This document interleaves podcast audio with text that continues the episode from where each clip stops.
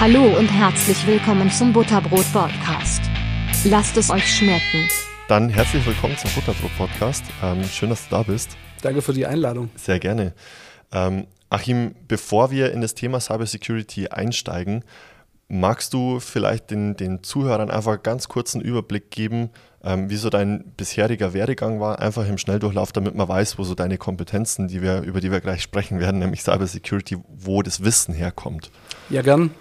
Also die, die Begeisterung für die Cybersicherheit, die hat mich ganz früh gepackt. Äh, als Sechsjähriger habe ich angefangen, den Kopierschutz bei Computerspielen zu entfernen und äh, sogenannte Megatrainer zu schreiben. Also kleine Programme, dass man unendlich Leben hat in den Spielen.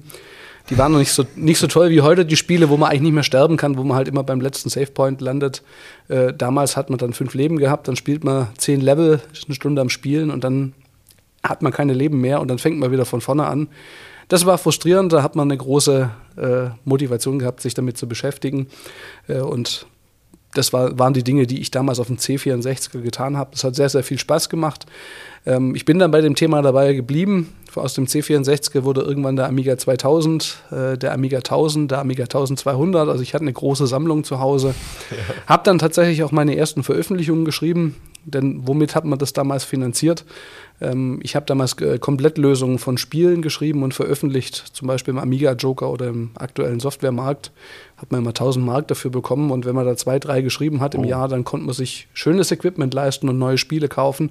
Das war noch in Magazinen, oder? Das, das war noch, ja noch kein Internet. Das war noch in richtigen Magazinen. Ich habe sie neulich beim Aufräumen auch noch gefunden. Also ASM, der aktuelle Softwaremarkt.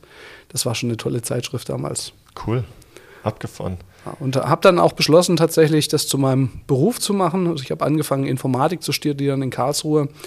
Ähm, vorher so war so ein bisschen das Hacker ausprobieren, rausfinden, wie es funktioniert.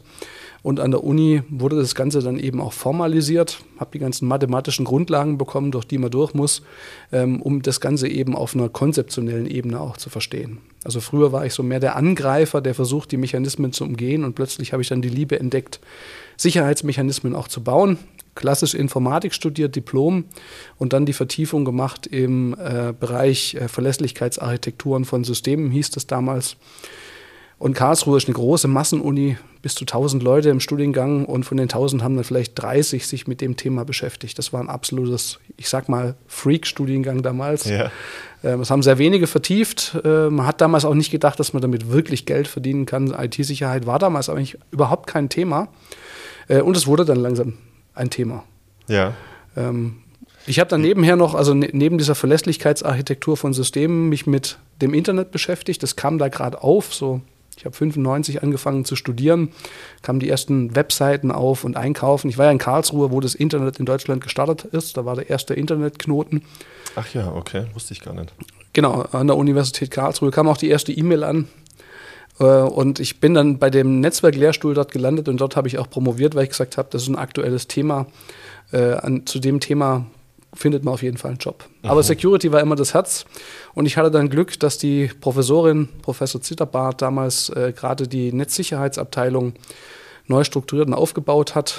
Ähm, und da durfte ich mit drei Kollegen zusammen an diesem Thema Netzsicherheit forschen. Das war sehr, sehr interessant. Cool. Und die forschen da heute noch dran. Also das ist wirklich ein ein richtig toller Lehrstuhl, da habe ich ganz, ganz viel gelernt. Äh, war dann irgendwann mit der Promotion fertig äh, und hatte in dem Projekt mit Siemens zusammengearbeitet und bin dann direkt nahtlos zu Siemens gegangen, in die Corporate Technology. Ähm, das ist die zentrale Forschungs- und Entwicklungsabteilung von Siemens gewesen, wo ich mich dann mit äh, IT-Sicherheit für das Internet der Dinge, für Energieautomatisierung und Industrieautomatisierung beschäftigt habe. Wann war das? Das war 2003 äh, nein, Entschuldigung, 2008 bis okay. 2011 war ich bei Siemens. Ähm, ich habe mich also grob gesagt mit dem Stromnetz beschäftigt. Wie kriegt man das sicher? Äh, Gebäude, Gebäudesteuerung, wie kriegt man die sicher? Und Industrieanlagen, was muss man da machen, um die IT-Sicherheit äh, hinzubekommen? Natürlich habe nicht nur ich das gemacht, da gab es eine relativ große und sehr kompetente Security-Abteilung. Und durch einen Zufall bin ich dann an die Hochschule München gekommen. Ich saß irgendwann am Schreibtisch bei Siemens und habe geseufzt, mir fehlt so ein bisschen die Zusammenarbeit mit jungen Leuten, mhm. mit Studenten, das ist eine tolle Sache. Da meinte meine Kollegin, du, ich habe hier an der Hochschule München studiert. Ich kenne dann noch den Professor Köhler. Ich frage den einfach mal, kannst du mal für einen Gastvortrag vorbeikommen? Das habe ich dann gemacht. Ähm, hat offensichtlich gefallen. Der Professor Köhler hat mich gefragt, ob ich nicht Lust hätte, Lehrbeauftragter zu werden.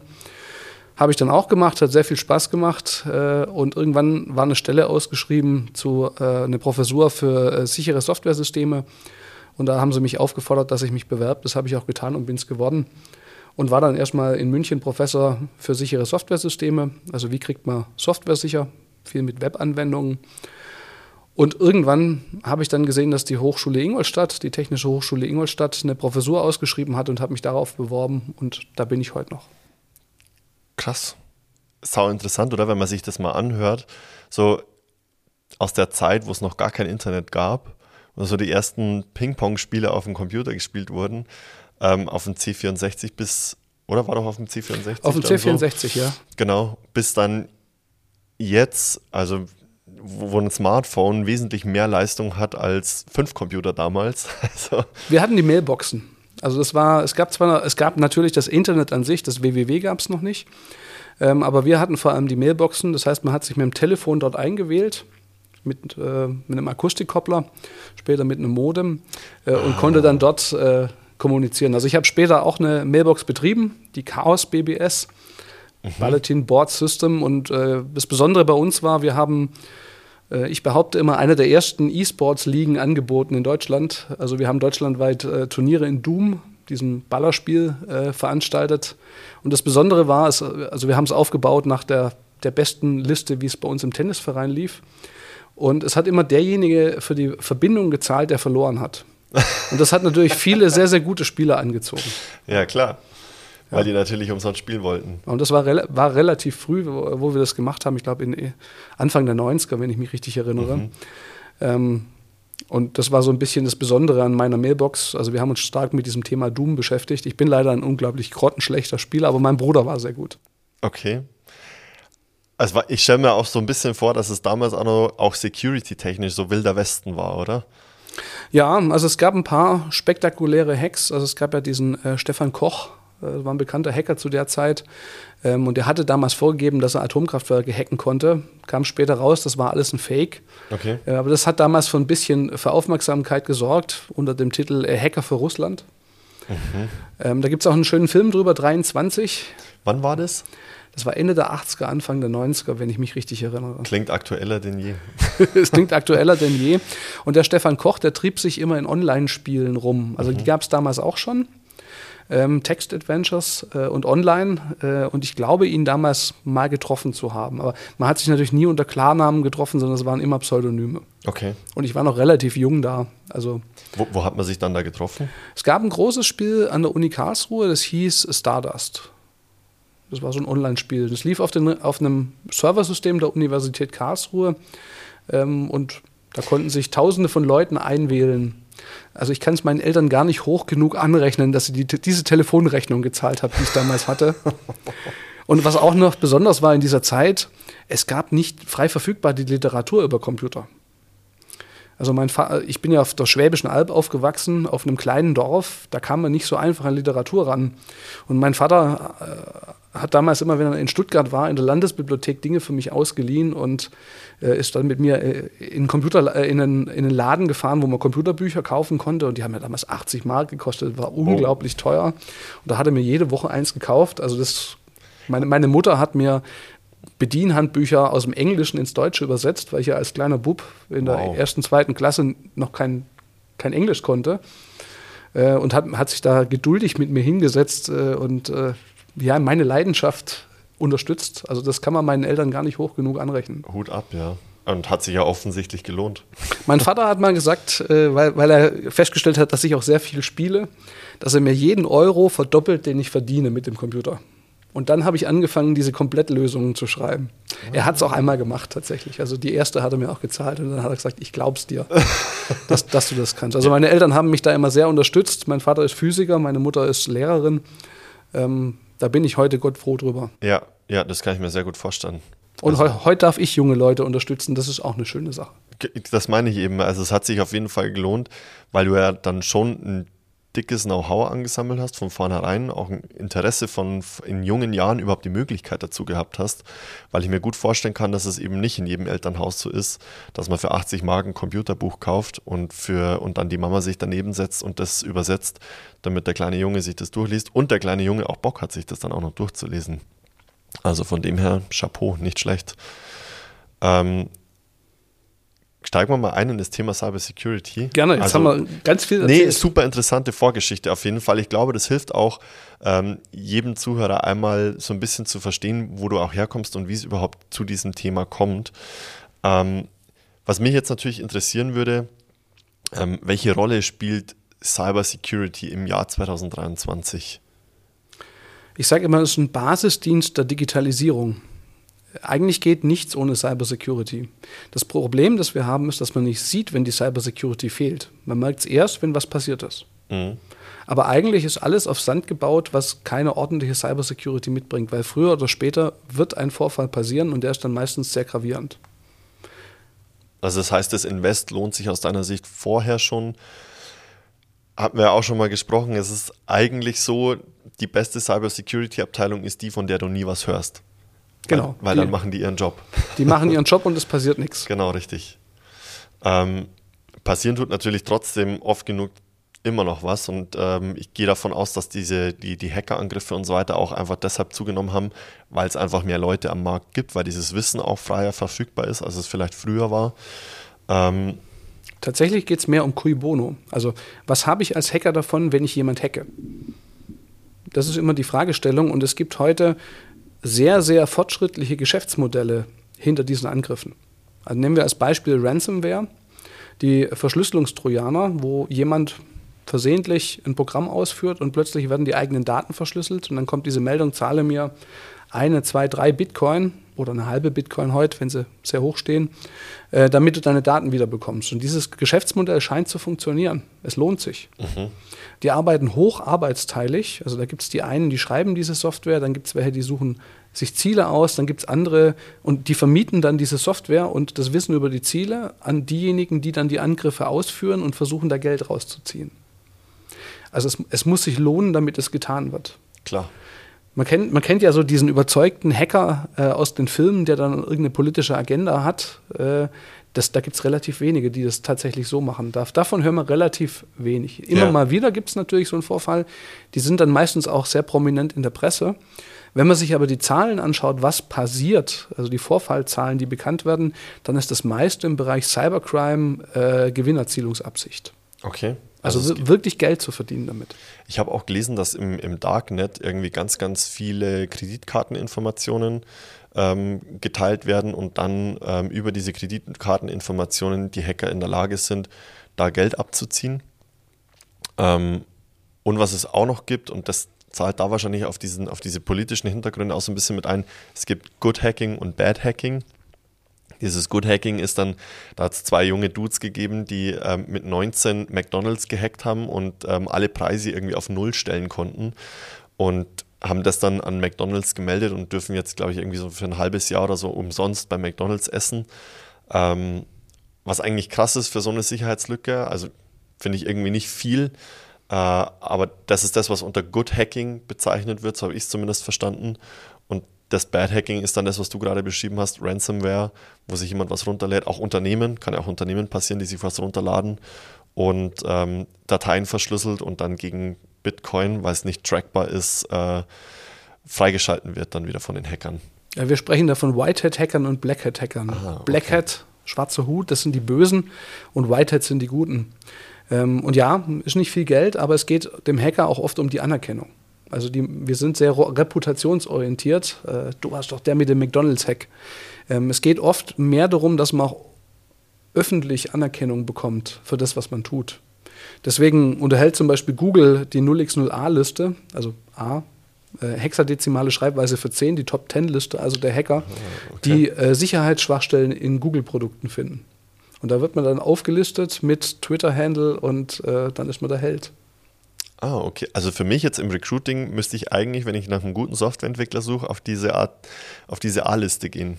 Genau, also die wird man sich nicht leisten können wahrscheinlich, aber. Glaube ich auch. Ja, das machen, machen relativ viele Firmen tatsächlich ähm, und man geht übli üblicherweise sehr wertschätzend dann um äh, mit den entsprechenden äh, Meldern. Okay. Das ist eigentlich der Gutfall. Der Schlechtfall ist, äh, wenn man versucht, ein Unternehmen zu erreichen, sagt, ihr habt hier eine schwere Sicherheitslücke und man findet schon gar keine Informationen, wie man jemand erreicht, der sowas äh, beheben kann. Mhm. Sind das jetzt auch so die, die Attacken, die dich im Cybersecurity-Bereich am meisten beschäftigen? Oder was sind so die, die Top-Themen, die da momentan ich habe jetzt verschiedene Rollen. Also ich bin erstmal CIO der Hochschule. Äh, da beschäftige ich mich tatsächlich auch mit dem langweiligen Zeug, also dass wir keine Verschlüsselungstrojaner hier in unsere Hochschulnetze reinbekommen. Das ist ja zig Hochschulen jetzt in letzter Zeit passiert. Ähm, Im operativen Geschäft ist es das. Im, äh, in, meinem, in meiner Rolle als Security-Forscher, ich habe eine Forschungsgruppe zu Security, insbesondere Security von Fahrzeugen.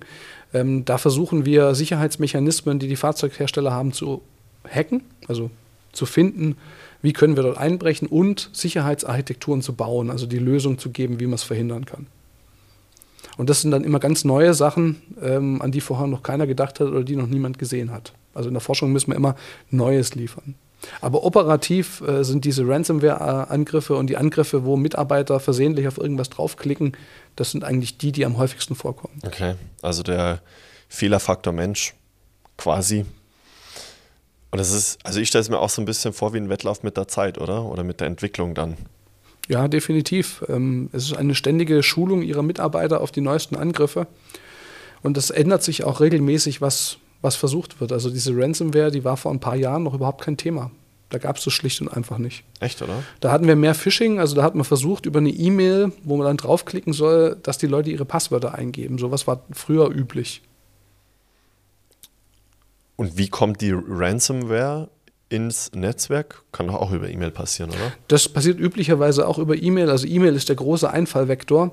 Äh, nur geht es äh, bei dem äh, Phishing-Angriff im Endeffekt darum, dass, dass Sie ein Passwort auf einer externen Seite eingeben. Also Sie kriegen zum Beispiel eine DHL, ah. eine gefälschte DHL-Paketbenachrichtigung und sollen sich dann in, in Ihr DHL-Konto einloggen, ähm, während Sie beim Ransomware was zur Ausführung bringen. Es würde aber auch so laufen, dass Sie auf einen Link klicken sollen, Sie kommen auf eine Webseite vorbei und diese Webseite nutzt eine Schwäche in Ihrem Browser aus, um einen Schadcode auszuführen. Okay. Also das ist oft der Angriffsvektor. Okay, abgefahren. Oder, um. oder ein, ein PDF, ähm, das eine Sicherheitslücke hat.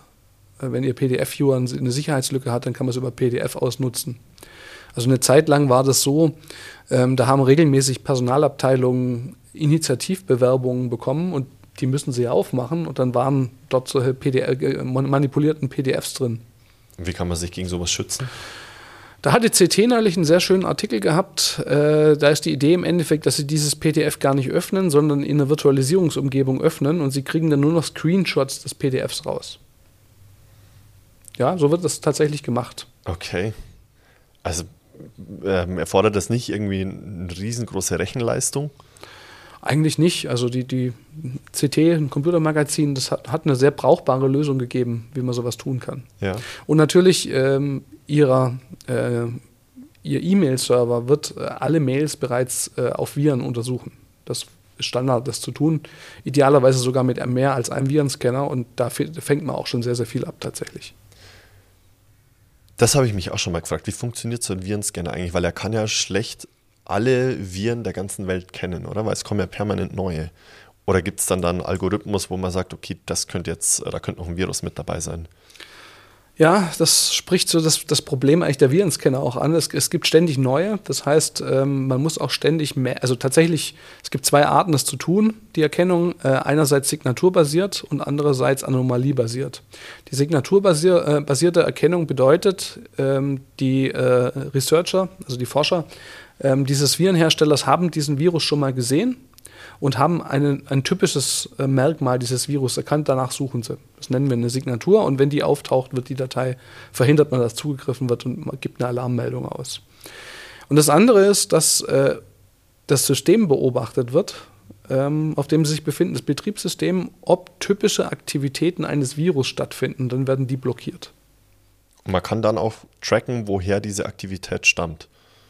Ähm, das ist die sogenannte Attribution. Das ist noch schwieriger tatsächlich. Wird meistens nicht getan, sondern es geht beim Virenscanner vor allem um das Blockieren. Also bei dem lokalen Virenscanner, den Sie haben, der versucht vor allem den Zugriff auf Dateien mit Viren zu blockieren. Dass nichts geschieht. Okay.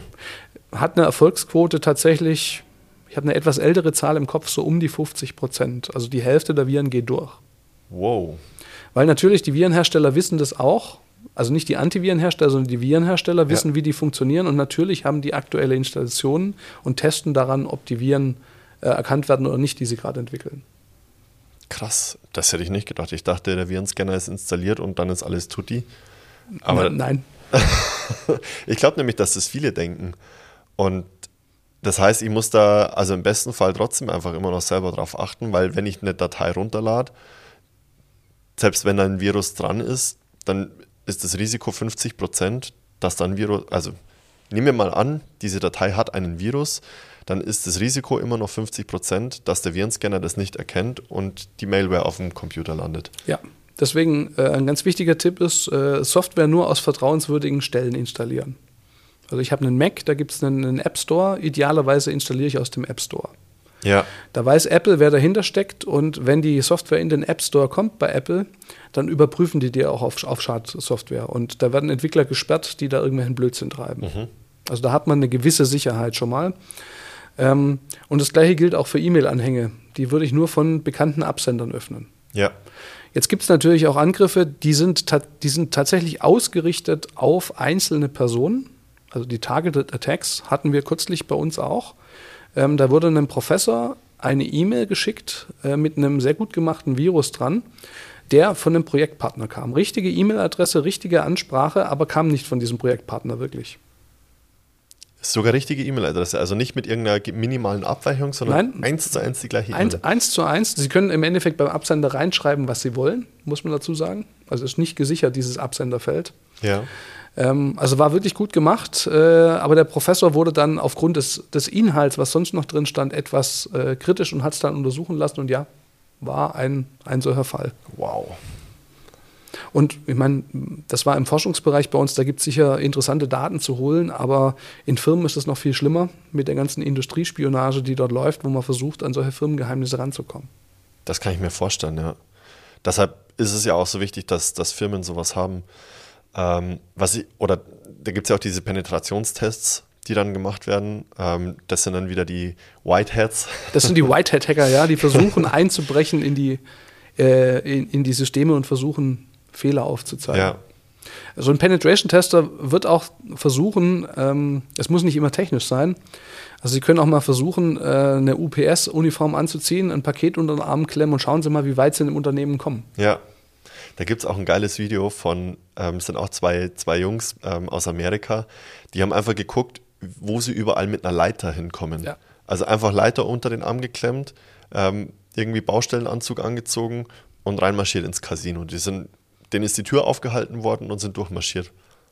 Crazy. Ja, ist Wahnsinn. Da gibt es einen wunderbaren Film mit Leonardo DiCaprio dazu, ähm, wie er sich durchschlawinert und kostenlos fliegen kann und Schecks fälscht basiert auf einer wahren Begebenheit. Jetzt komme ich gerade nicht auf den Titel. Ah. Ich glaube, ich weiß. Als Flugkapitän. Er gibt sich immer als Flugkapitän aus und fälscht dann Schecks. Mir fällt es gerade auch nicht ein. Wir schreiben es in die Shownotes, oder? Wir schreiben es in die Shownotes. ähm, da gucken wir später nochmal nach, genau. Äh, okay, also das heißt, äh, Attacken ähm, hauptsächlich, also ich lerne jetzt hier aus dem, aus dem kurzen äh, Ausschnitt schon mal, die, das Wichtigste ist trotzdem immer noch als Mensch gesunden Menschenverstand einzuschalten und drauf zu gucken, was öffne ich da, ähm, weil sonst wird es später ganz schön teuer. Das Problem ist äh, im hektischen Alltag. Mhm. Und wir kriegen ja ganz viele Benachrichtigungen von Teams und von allen möglichen anderen Tools. Die können dadurch auch nachgemacht sein. Und da wird man einfach gedankenlos draufklicken und dann kann es passiert sein. Ja. Wie, glaubst du, dass es nur ähm, eine Geldsache ist, dass, äh, dass Leute sich für dieses Black Hat Hacking entscheiden? Oder du hast es gesagt, politische Motivationen gibt es noch? Irgendwas anderes? Na, es gibt natürlich die, also es gibt auch Behörden in anderen Staaten, äh, die als Behörde hacken. Also okay. die, die chinesische Regierung ist dafür bekannt, dass sie solche regierungsnahen Hackertruppen hat. Die, die Russen haben auch diese regierungsnahen Hackertruppen. Gibt's tatsächlich. Ja. Das ist dann ein ganz normaler 9-to-5-Job. Also ich hatte, ich habe an der Hochschule München zum Thema Intrusion Detection geforscht, also Angriffserkennung. Äh, und da haben wir eine neue Art dieser Angriffserkennung entwickelt, die die noch nicht kannten. Und dann habe ich festgestellt, dass immer wieder zu den chinesischen Arbeitszeiten, also 9 to 5, ähm, Angriffe bei mir laufen. Und äh, habe das dann mal ein bisschen verfolgt und das war tatsächlich eine von diesen chinesischen Angreifertruppen, die versucht haben, in mein Labor einzubrechen. Krass. Nicht, weil da besonders interessante Daten sind, sondern weil Hochschulen üblicherweise extrem gut angebunden sind ans Internet und äh, dadurch man relativ gut weit weiter hacken kann. Also wir hatten dann von der amerikanischen Unis, das, das National Propulsory Lab, äh, haben wir auch Angriffe gesehen, die auch von dieser chinesischen Truppe kamen, aber dann über ein System in den USA. Die haben wir natürlich auch gleich verständigt, äh, dass sie die Angreifer wieder rauskriegen aus ihren Systemen. Wow. Also das heißt, die Uni gilt, äh, wirkt dann als Spreader sozusagen, oder wie? Ja. Also das heißt, es könnte sein, keine Ahnung, ich gehe mit meinem Laptop oder mit meinem Handy rüber in die Uni. Also wir sitzen gerade gegenüber von der Uni. Das heißt, wenn es blöd läuft, gehe ich rüber zur Uni, logge mich da ins WLAN ein und ähm, die chinesischen Hacker versuchen dann darüber auf meinen Laptop zuzugreifen. Ja, sowas, so sowas könnte passieren. Ich meine, also das war damals an der Hochschule München. Mhm. Äh, wir haben hier an der Technischen Hochschule Ingolstadt natürlich entsprechende Überwachungsmaßnahmen, dass sowas nicht passiert. Aber es soll schon vorgekommen sein an Hochschulen. Ja. Also wenn man sich die Reihe von Hochschulen anguckt, die hack gehackt wurden, kommt ja praktisch jeden Monat eine neue hinzu. Krass. Echt, oder? So viele? Ja. Und das, und das soll keine Aufforderung sein, zu versuchen, uns zu hacken. Aber hat dann jede Universität in der Regel dann so, einen, ähm, so jemanden wie dich, der sich darum kümmert, dass da eben nicht eingebrochen wird? Na gut, ich, ich habe ja vor allem die, die Managerrolle. Ähm, es gibt in allen äh, Universitäten Rechenzentrumsleiter üblicherweise, die diese Dienste anbieten. In München gibt es noch eine Besonderheit, da gibt es das Leibniz Rechenzentrum, die diese Dienstleistung für verschiedene Hochschulen anbieten. Und das ist auch eine gute Idee, so eine Zentralisierung zu haben. Dachte ich mir nämlich auch gerade. Weil das Leibniz Rechenzentrum bindet einen 24-7-Dienst an und die haben auch ein Eingreifteam, das relativ schnell aktiv wird.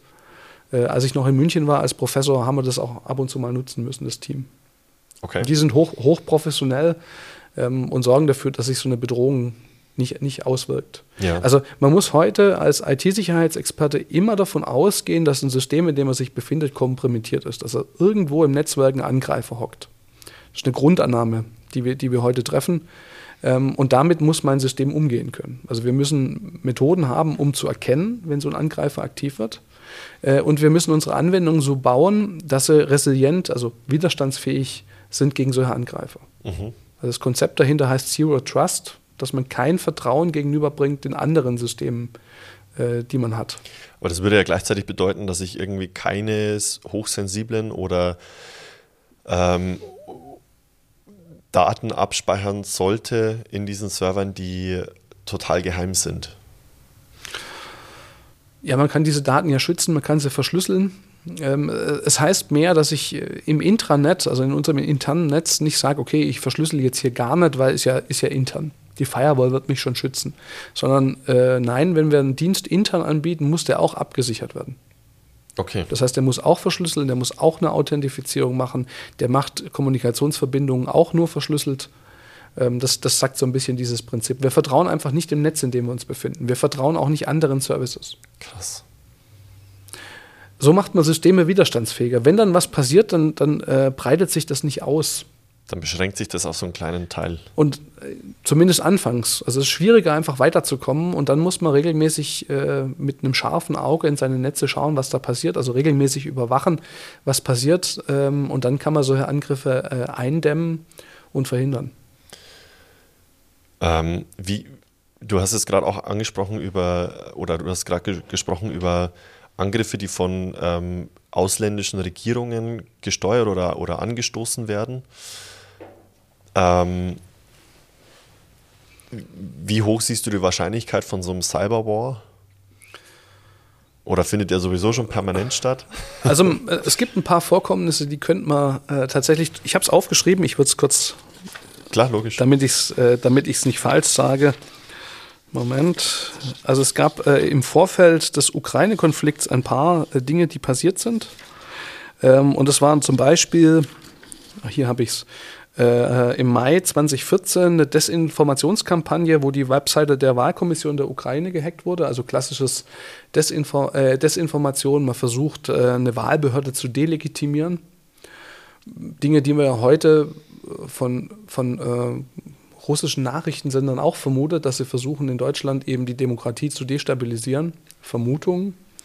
Ich glaube, Russia Today wurde deswegen auch verboten in Deutschland. Also das sind die Dinge, die passiert waren. Und dann wurde es konkret. Im Dezember 2015 haben Hacker die Stromversorgung für 230.000 Menschen in der Ukraine lahmgelegt. In der Region Ivano-Frankivsk. Deswegen musste ich es mir aufschreiben. äh, 12, 2016 hat man das gleiche dann probiert im, im Norden von Kiew. Da hat es auch funktioniert.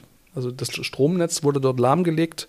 Äh, und äh, im Jahr drauf äh, war der NotPetya-Wurm unterwegs, insbesondere auch mit einem Schwerpunkt auf der ukrainischen Wirtschaft, äh, wo man versucht hat, die Wirtschaft zu destabilisieren. Also da gab es eine, eine, Menge Angriffe bereits im Vorfeld, bevor aus diesem kalten Konflikt äh, ein heißer Konflikt wurde. Man muss dazu sagen, die, die New York Times hat dann nach dem Einmarsch äh, Russlands in die Ukraine getitelt äh, the, um, the Cyber War That Wasn't. Man hatte, man hatte eigentlich erwartet, dass es massive Cyberangriffe gibt auf die Ukraine, äh, zusammen mit dem militärischen Einmarsch in Russland. Und die haben in dieser Form nicht stattgefunden. Was war passiert? Die Ukraine war ständig mit diesen Konflikten beschäftigt und hat einige, mithilfe der USA, einige Cybersecurity-Firmen aufgebaut. Äh, und die haben ihre öffentliche Verwaltung so gut es ging abgesichert. Mit dem Ergebnis, dass die halt ge gestellt waren, äh, als die Russen einmarschiert sind. Mhm. Und die Russen sind dann konventionell einmarschiert. Also ja, so, so ein Angriff, solche Angriffe laufen bereits. Wir hatten einen Hack des Bundestagsnetzes, wahrscheinlich von einer staatlichen Organisation. Wir hatten einen Hack des Regierungsnetzes, auch von einer staatlichen Organisation. Ob das jetzt schon ein Krieg ist, ist schwierig. Ja. Der, der Cyberwar ist aus einer aus einem Grund extrem schwierig, weil wir nie wissen, wo die Angriffe herkommen. Das wollte ich jetzt fragen. Wie sicher weiß man denn, dass die Angriffe, die zum Beispiel jetzt auf die Ukraine gelaufen sind oder auch auf den Bundestag, wie du gerade sagst, dass sie wirklich aus Russland gelaufen sind im Vorhinein. Also Bundestag nochmal extra, klar, aber Ukraine, also es macht irgendwie Sinn. Weil schon, wenn ich jetzt angucke, was jetzt passiert gerade und wenn das direkt im, im, im direkten Vorfeld war, plus die Krim 2014, ähm, dann macht es irgendwie Sinn, dass das so war, weil es könnte ja sein, dass, keine Ahnung, ich unterstelle jetzt einfach mal, China hat gesagt, wir machen das jetzt und die vermuten sowieso alle, dass es von Russland kommt. Genau, also das ist die so, sogenannte Frage der Attribution, also die Zuschreibung eines Angriffs. Und das ist tatsächlich schwierig, deswegen wird da auch sehr akt, äh, aktiv dran geforscht. Denn nur wenn man den Angriff sicher jemand zuschreiben kann, kann man auch darauf reagieren, diplomatisch oder militärisch, wie auch immer. Wir können das vergleichen mit äh, dem Kalten Krieg seiner Zeit. Da hatten wir das gleiche Problem. Da war das Szenario, dass man gesagt hat, es wird irgendwo eine Atombombe gezündet äh, und wir wissen gar nicht, wo sie herkommt. Also die haben Terroristen ins Land gebracht und dann gezündet und wir wissen nicht, wer es war. Und deswegen gibt es in Karlsruhe das Zentrum für Transurane, das anhand äh, von äh, radioaktivem Material feststellen kann, wo kommt das eigentlich her. Da kriegen wir die, da kriegen wir die Attribution hin. Wie so eine Art DNA ist das dann. Genau, also, also wenn ich mich richtig erinnere, ähm, können, haben sie uns mal bei einer Führung erzählt, können die das eindeutig feststellen. Und Hintergrund war eben, um das Risiko zu steigern, dass der Angreifer hat bei so einem Angriff, dass er eine Reaktion bekommt. Das war ja die Idee im Kalten Krieg, äh, das Gleichgewicht des Schreckens. Ja. Ähm, da gibt es eine Theorie dazu, die sogenannte äh, Offense-Defense-Balance-Theorie. Das Gleichgewicht des Schreckens hat funktioniert, ähm, weil der Schaden für den Angreifer sehr hoch war und für den Teil Verteidiger auch. Da gab es nur, das war eine Lose-Lose-Situation. Ja. In der IT-Sicherheit haben wir das Problem, dass im Moment der Angreifer massiv im Vorteil ist. Der Angreifer muss nur eine einzige Sicherheitslücke finden und der Verteidiger weiß nicht, wo es herkommt. Er müsste alle dicht machen, die er hat im System, um abzusichern. Mhm. Und diese Theorie sagt, dass das ein gefährlicher Zustand ist, der zu vermeiden ist. Ja, was sie, sie geben jetzt, mag, genau, sie geben jetzt auch keine Lösung dafür. Ähm, sie sagen nur, es ist eine schwierige Situation.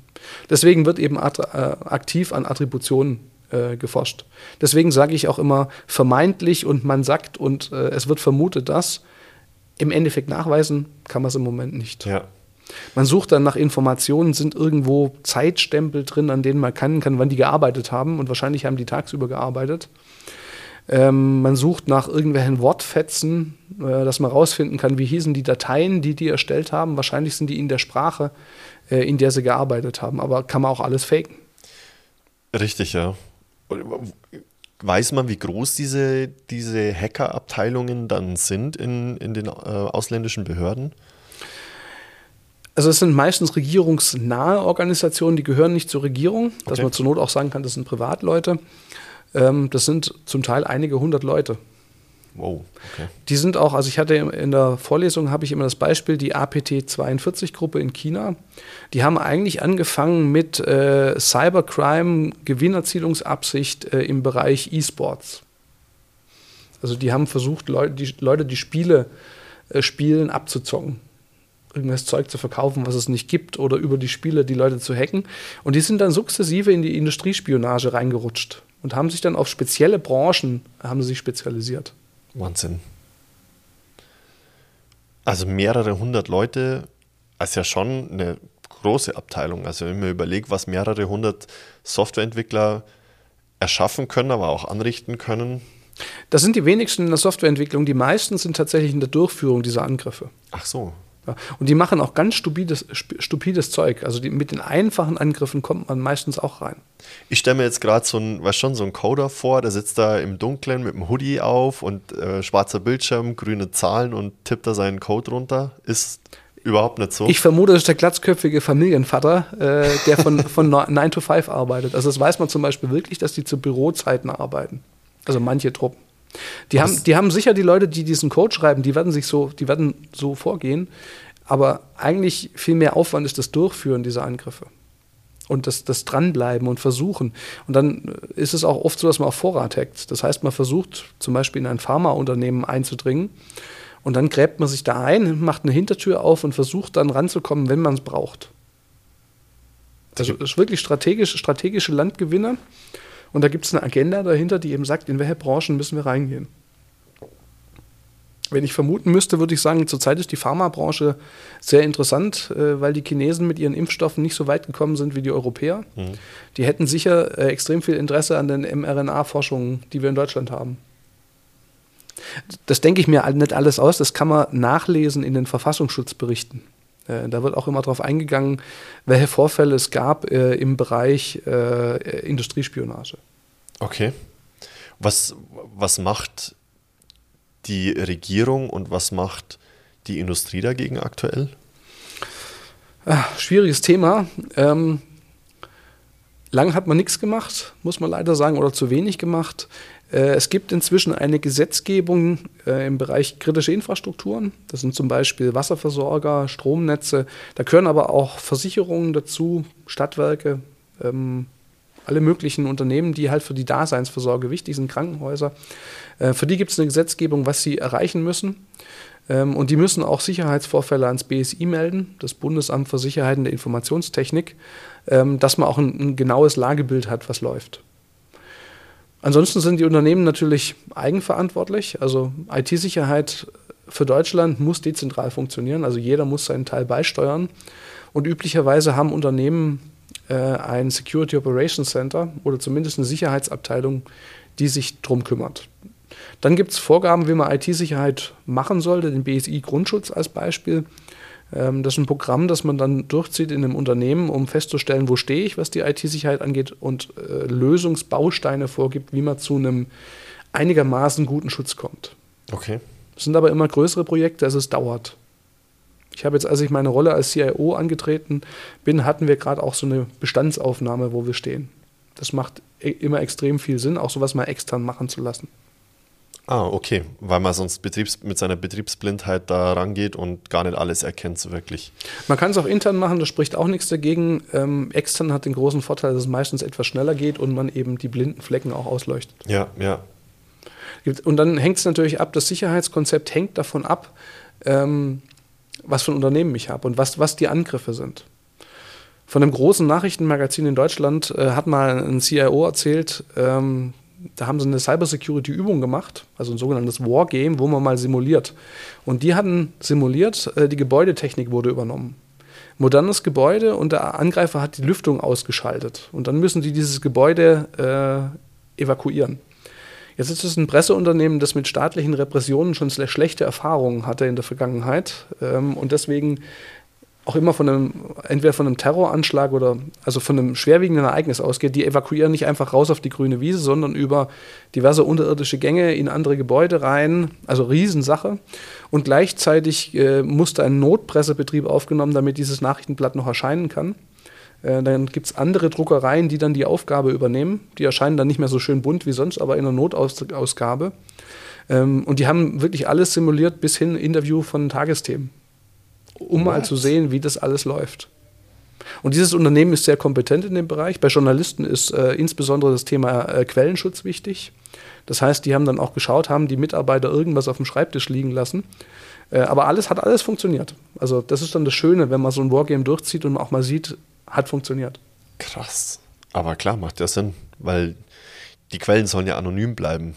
Deshalb ähm, abgefahren das macht wahrscheinlich auch jedes größere, oder so ein Plan hat wahrscheinlich auch jedes größere Unternehmen, oder? Ja, we weniger als man sich wünschen würde. Ja. Ähm, und insbesondere ganz zappenduster sieht es im Mittelstand aus.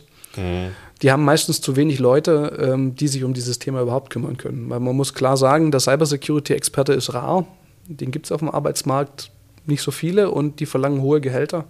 Also wir sind fast die obersten, ähm, was äh, die durchschnittlichen, den durchschnittlichen Verdienst angeht. Weltweit meinst du? Äh, in, Oder innerhalb der Informatiker. Ah, okay. Also in die Cybersicherheit sich zu vertiefen, äh, ist sehr lukrativ. Okay, kann ich mir vorstellen. Es kriegen äh, Embedded-Entwickler kriegen übrigens noch mehr. Ja. Ich bin ja Sourcer, also Active Sourcer. Katastrophe, da jemanden zu finden. ja, deswegen haben wir auch jetzt einen äh, Bachelorstudiengang Cybersicherheit an der THI gestartet, ja. Äh, wo wir genau die Leute ausbilden. Okay, sehr gut, danke. Ähm, was ich gerade noch fragen wollte, weil du gerade auch von Infrastruktur etc. gesprochen hast und wir auch über diesen Cyber War gesprochen haben, wie wahrscheinlich siehst du denn, ähm, weil man auch in den letzten Jahren jetzt immer wieder von Blackout redet und so weiter und jetzt hat man in Amerika ja auch mitbekommen, irgendwie wurde oder ist das Flugsystem ausgefallen, ich weiß nicht, ob es gehackt wurde, ob es einfach nur ausgefallen ist. Ähm, wie wahrscheinlich ist denn, dass das bei uns so ein Blackout passiert, genauso wie es in der Ukraine passiert ist?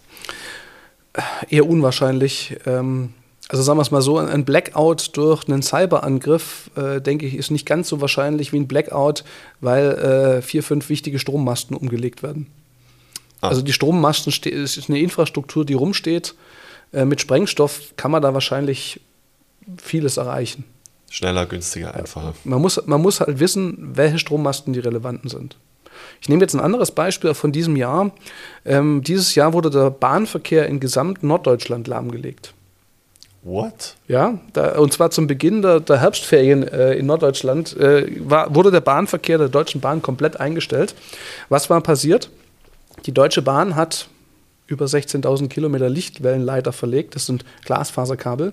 Und darüber läuft dann auch der, der GSM-Funk, den die Bahn verwendet. Also äh, ein Mobilfunk speziell für die Bahn. Mhm. Und da wurde, die haben natürlich Sicherheitsmechanismen, wenn ein Unfall passiert, dass die umschalten. Aber da wurden alle Redundanzen gleichzeitig angegriffen, also einfach die Kabel durchgeschnitten. Ähm, und zwar zur gleichen Zeit an genau der richtigen Stelle. Und dann hat die Kommunikation nicht mehr funktioniert. Es hat alles also die Bahn war erfolgreich, weil die Bahn hat ihren Betrieb stillgelegt, ohne dass ein Mensch zu Schaden kam. Also das Hauptziel, das die Bahn hatte in so einem Schutzkonzept, war erreicht. Aber die Bahn stand halt. Ja. Die Bahn kam auch super schnell wieder hoch, die haben schnell reagiert, die waren ganz schnell wieder äh, da. Also aus Sicht der Bahn ganz hohen Respekt für meine Kollegen in der Bahn. Aber es hat eben gezeigt, wie verwundbar unsere äh, Infrastruktur ist. Ja. Und diese 16.000 Kilometer äh, Kabel, die können sie nicht absichern, die liegen irgendwo im Wald. Klar. Gibt es auch halt diese Basisstationen, also Beispiel, wenn Sie hier von Ingolstadt nach München, äh, nach Nürnberg fahren, äh, vor diesem Tunnel, da geht es so ein bisschen nach unten, dann kommt ein langer Tunnel, ähm, davor steht eine von diesen Basisstationen. Wenn man sie sich mal live angucken möchte im ICE. Im Vorbeifahren. Ähm, ja, aber klar, also es ist ja trotzdem immer noch alles offline verlegt. Ne? Also das Wissen, wo dann sozusagen der Angriff passieren muss, ähm, ist zum einen für die, die es verteidigen müssen, wichtig und interessant, aber natürlich auch für die Black Hats sind wir da wieder. Die Bahn hat sich auch mal eine Ransomware eingefangen, schon ein paar Jahre her, wo dann auf allen äh, Anzeigetafeln eben äh, entsprechender Hinweis kommt, dass sie jetzt zahlen müssen. War super peinlich für die Bahn, Aber auch hier war es wieder so, die Anzeigensysteme sind nicht sonderlich wichtig für den Betrieb der Bahn bezüglich, dass keinem Menschen was passiert, dass kein Schaden entsteht. Es ist kein Mensch umgekommen, es ist niemand verletzt worden und der Bahnbetrieb war relativ schnell wieder am Laufen. Mhm. Es, war, es, war, natürlich sehr peinlich, äh, aber man muss davon ausgehen, dass sowas passiert. Wichtig ist, dass man schnell wieder in den produktiven Betrieb kommt. Ja. Ich glaube, das haben wir in Deutschland inzwischen verstanden. Und um die, Stromvers so. um die mhm. Stromversorgung mache ich mir jetzt nicht so viele Gedanken. Da mache ich mir mehr Gedanken äh, durch die Energiewende. Äh, trotzdem muss ich dazu sagen, es sollten alle Bürger sich Vorräte anlegen, wie sie vom Zivilschutz eigentlich empfohlen werden. Also ich bin definitiv kein Prepper, äh, definitiv nicht, aber man ja. sollte zumindest ein bisschen Trinkwasservorrat zu Hause haben, man sollte ein paar Batterien haben, man sollte noch ein Radio haben, um zu hören, also ein Batterie, batteriebetriebenes Radio. Analog. Äh, und ein paar Konserven, dass man zumindest mal ein, zwei Tage durchhalten würde, ähm, wenn bei uns der Strom ausfällt. Weil wenn der Strom ausfällt zum Beispiel, wird es auch schwierig mit der Wasserversorgung, weil die Pumpen nicht mehr funktionieren, die es nach oben pumpen, damit Druck entsteht. Ja, in diese Wassertürme. Ja, und deswegen ist, ist der Tipp immer, ähm, auch das vom Zivilschutz, äh, können Sie es alles nachlesen, dass man die Badewanne füllt in diesem Fall, dann hat man Trinkwasser. Wenn man eine Crazy. Badewanne hat. Okay. Habe ich noch nicht gehört. Also tatsächlich, Sie können lang ohne Essen auskommen, das ist unangenehm, aber ja. das geht ich glaube, zwei Wochen können sie das überleben. Ohne Wasser wird es nach drei Tagen extrem eng. Ja. Jetzt sind wir hier an der Donau und ich hätte Holz im Garten, mit dem ich äh, ein Feuerchen machen kann, um es abzukochen, das Wasser. Ich merke schon, Sie Aber, sind vorbereitet. Na, ich habe es mir in München mal angeschaut. Ich habe mich ja auch mit Wasserversorgung beschäftigt und habe mal gefragt, was passiert denn eigentlich in München? Und die Antwort war, ähm, da gibt es ein Zivilschutzkonzept natürlich, da gibt es überall Brunnen. Die sind ja nah an der Isar, das heißt, es ist kein Problem, ins Grundwasser zu kommen. Und da würde man von Hand pumpen. Aber gäbe es öffentliche Brunnen, da gehen sie dann hin mit einer Schüssel und holen sich Wasser und okay. da wird von Hand gepumpt. Ähm, da kann ein Cyberangreifer nichts tun. Klar. Aber 1,5 Millionen Menschen, die dann an den Pumpen anstehen, ist halt auch einmal Hausnummer, oder? Ja, es sind aber auch einige Brunnen, die man da ja. hat. Also tatsächlich, da gibt es Konzepte des Zivilschutzes, die sind zum Teil schon ein bisschen älter, die Konzepte kommen aus dem Kalten Krieg. Ähm, aber da gibt es Konzepte, da gibt es Zuständigkeiten. Ähm, es gibt unsere Blaulichtorganisationen, die regelmäßig über sowas nachdenken. Crazy. Also ich habe in den USA gelebt, als die Rolling Blackouts waren. Die Amerikaner haben damals ihr Stromnetz äh, privatisiert und da ging einiges schief und dann wurde wirklich äh, manchmal angekündigt, manchmal unangekündigt der Strom abgeschaltet. Das ist in, in Afrika tatsächlich gang und gäbe. Also wir waren jetzt dieses Jahr in Südafrika im Urlaub und da wurde dann mehr oder weniger geplant, je nachdem, auf welcher Stage die waren, für mindestens zwei Stunden ein oder mehrmals am Tag der Strom abgeschalten und dann saßt du da, aber auch ohne Mobilfunk, weil die Mobilfunkmasten brauchen natürlich auch Strom. Also das heißt, wir saßen dann da im Restaurant, die haben Gott sei Dank ähm, halt mit, äh, mit Holzkohle und so weiter gegrillt, von dem her, das war erstmal kein Problem, ähm, das ein Steak zu verspeisen, aber sind wir da gesessen mit einer Petroleumlampe und ähm, also es war gemütlich, aber auch nur, weil es Urlaub war. ja, wir sind anfällig geworden durch die ganzen digitalen Techniken. Früher war es zum Beispiel so, da wurde ja das Telefon über die, von der Vermittlung äh, mit Strom gespeist. Das heißt, die haben den Strom über die Telefonleitung bezogen. Ja. Äh, wenn bei mir zu Hause der Strom ausgefallen ist, konnte ich immer noch telefonieren. Mhm. Oder auch ein Punkt, den ich vielleicht Ihren Hörern auch nochmal äh, ins Gedächtnis rufen möchte. Super cool, mit dieser Uhr hier zu zahlen, eine Apple Watch. Ähm, man sollte trotzdem noch Bargeld zu Hause haben, weil wenn die Bezahlfunktion mal nicht funktioniert. Und es gibt sehr, sehr wenige Zahlungsdienstleister. Das erfahren ja gerade die Russen, was passiert, äh, wenn man nicht mehr digital zahlen kann. Ja, das, das sind Dinge, die wirklich passieren kann. Tatsächlich der Zivilschutz, wenn ich mich richtig erinnere, empfiehlt 500 Euro zu Hause zu haben in Bargeld. Okay. Hat wahrscheinlich der wenigste. Also ich versuche auch mal ein bisschen was zu Hause zu haben, genau aus dem gleichen Grund. Ähm, aber ja, kann ich mir auch gut vorstellen. Zu Zeiten, wo, wo nur noch mit Karte bezahlt wird. Ich meine, von Corona sind wir es jetzt alle gewohnt, nur noch mit Karte überall zu bezahlen. Aber ich sehe es genauso. Also ich habe immer ein bisschen was zu Hause. Ähm, aber das heißt, du würdest sagen, das sind so die, die, die größeren Gefahren, als dass sich eine fremde Interessensgruppe, nenne ich es jetzt einfach mal, bei uns irgendwo einhackt und da Schabernack macht. Also vielleicht bin ich dazu optimistisch. Ich bin der Meinung, vor zwölf Jahren hätte das noch geklappt. Ja. Also, aber da hat sich in letzter Zeit viel getan. Das ist schon ein erkanntes Problem des Stromnetzes. Das mag Teilausfälle geben, dass die Stadtwerke irgendwo ähm, mal gehackt werden und da was passiert. Aber ein bundesweiter Ausfall, den den habe ich jetzt gerade nicht, nicht auf der Agenda. Okay. Also mehr aus Überlastsituationen, also was gerade mit unserem Stromnetz gemacht wird, äh, mit der Energiewende, da müssen wir noch sehen, ob das funktioniert. Ja, Also da bin ist, ich auch gespannt. Ich meine, es gibt ein wunderbares Video. Ähm, wir hatten ja einmal einen großen Stromausfall, wo wirklich in ganz Nordeuropa der Strom über Tage ausgefallen ist. Da wurde ein Schiff äh, aus Papenburg, ein, ein großes Kreuzfahrtschiff, wurde überführt über die Ems in Niedersachsen, ein Fluss. Und das, das war vorgesehen und dann schaltet man die Überlandleitungen, die über die Ems hinweggehen, ab. Und das geschieht dann basierend auf einer Vorplanung, wie viel Strom wohl verfügbar ist in welchem Netz. Das Netz muss in der Synchronisation bleiben. Und was dann passiert ist, es gab unverhältnismäßig viel Strom äh, von den Windkrafträdern in der Nordsee.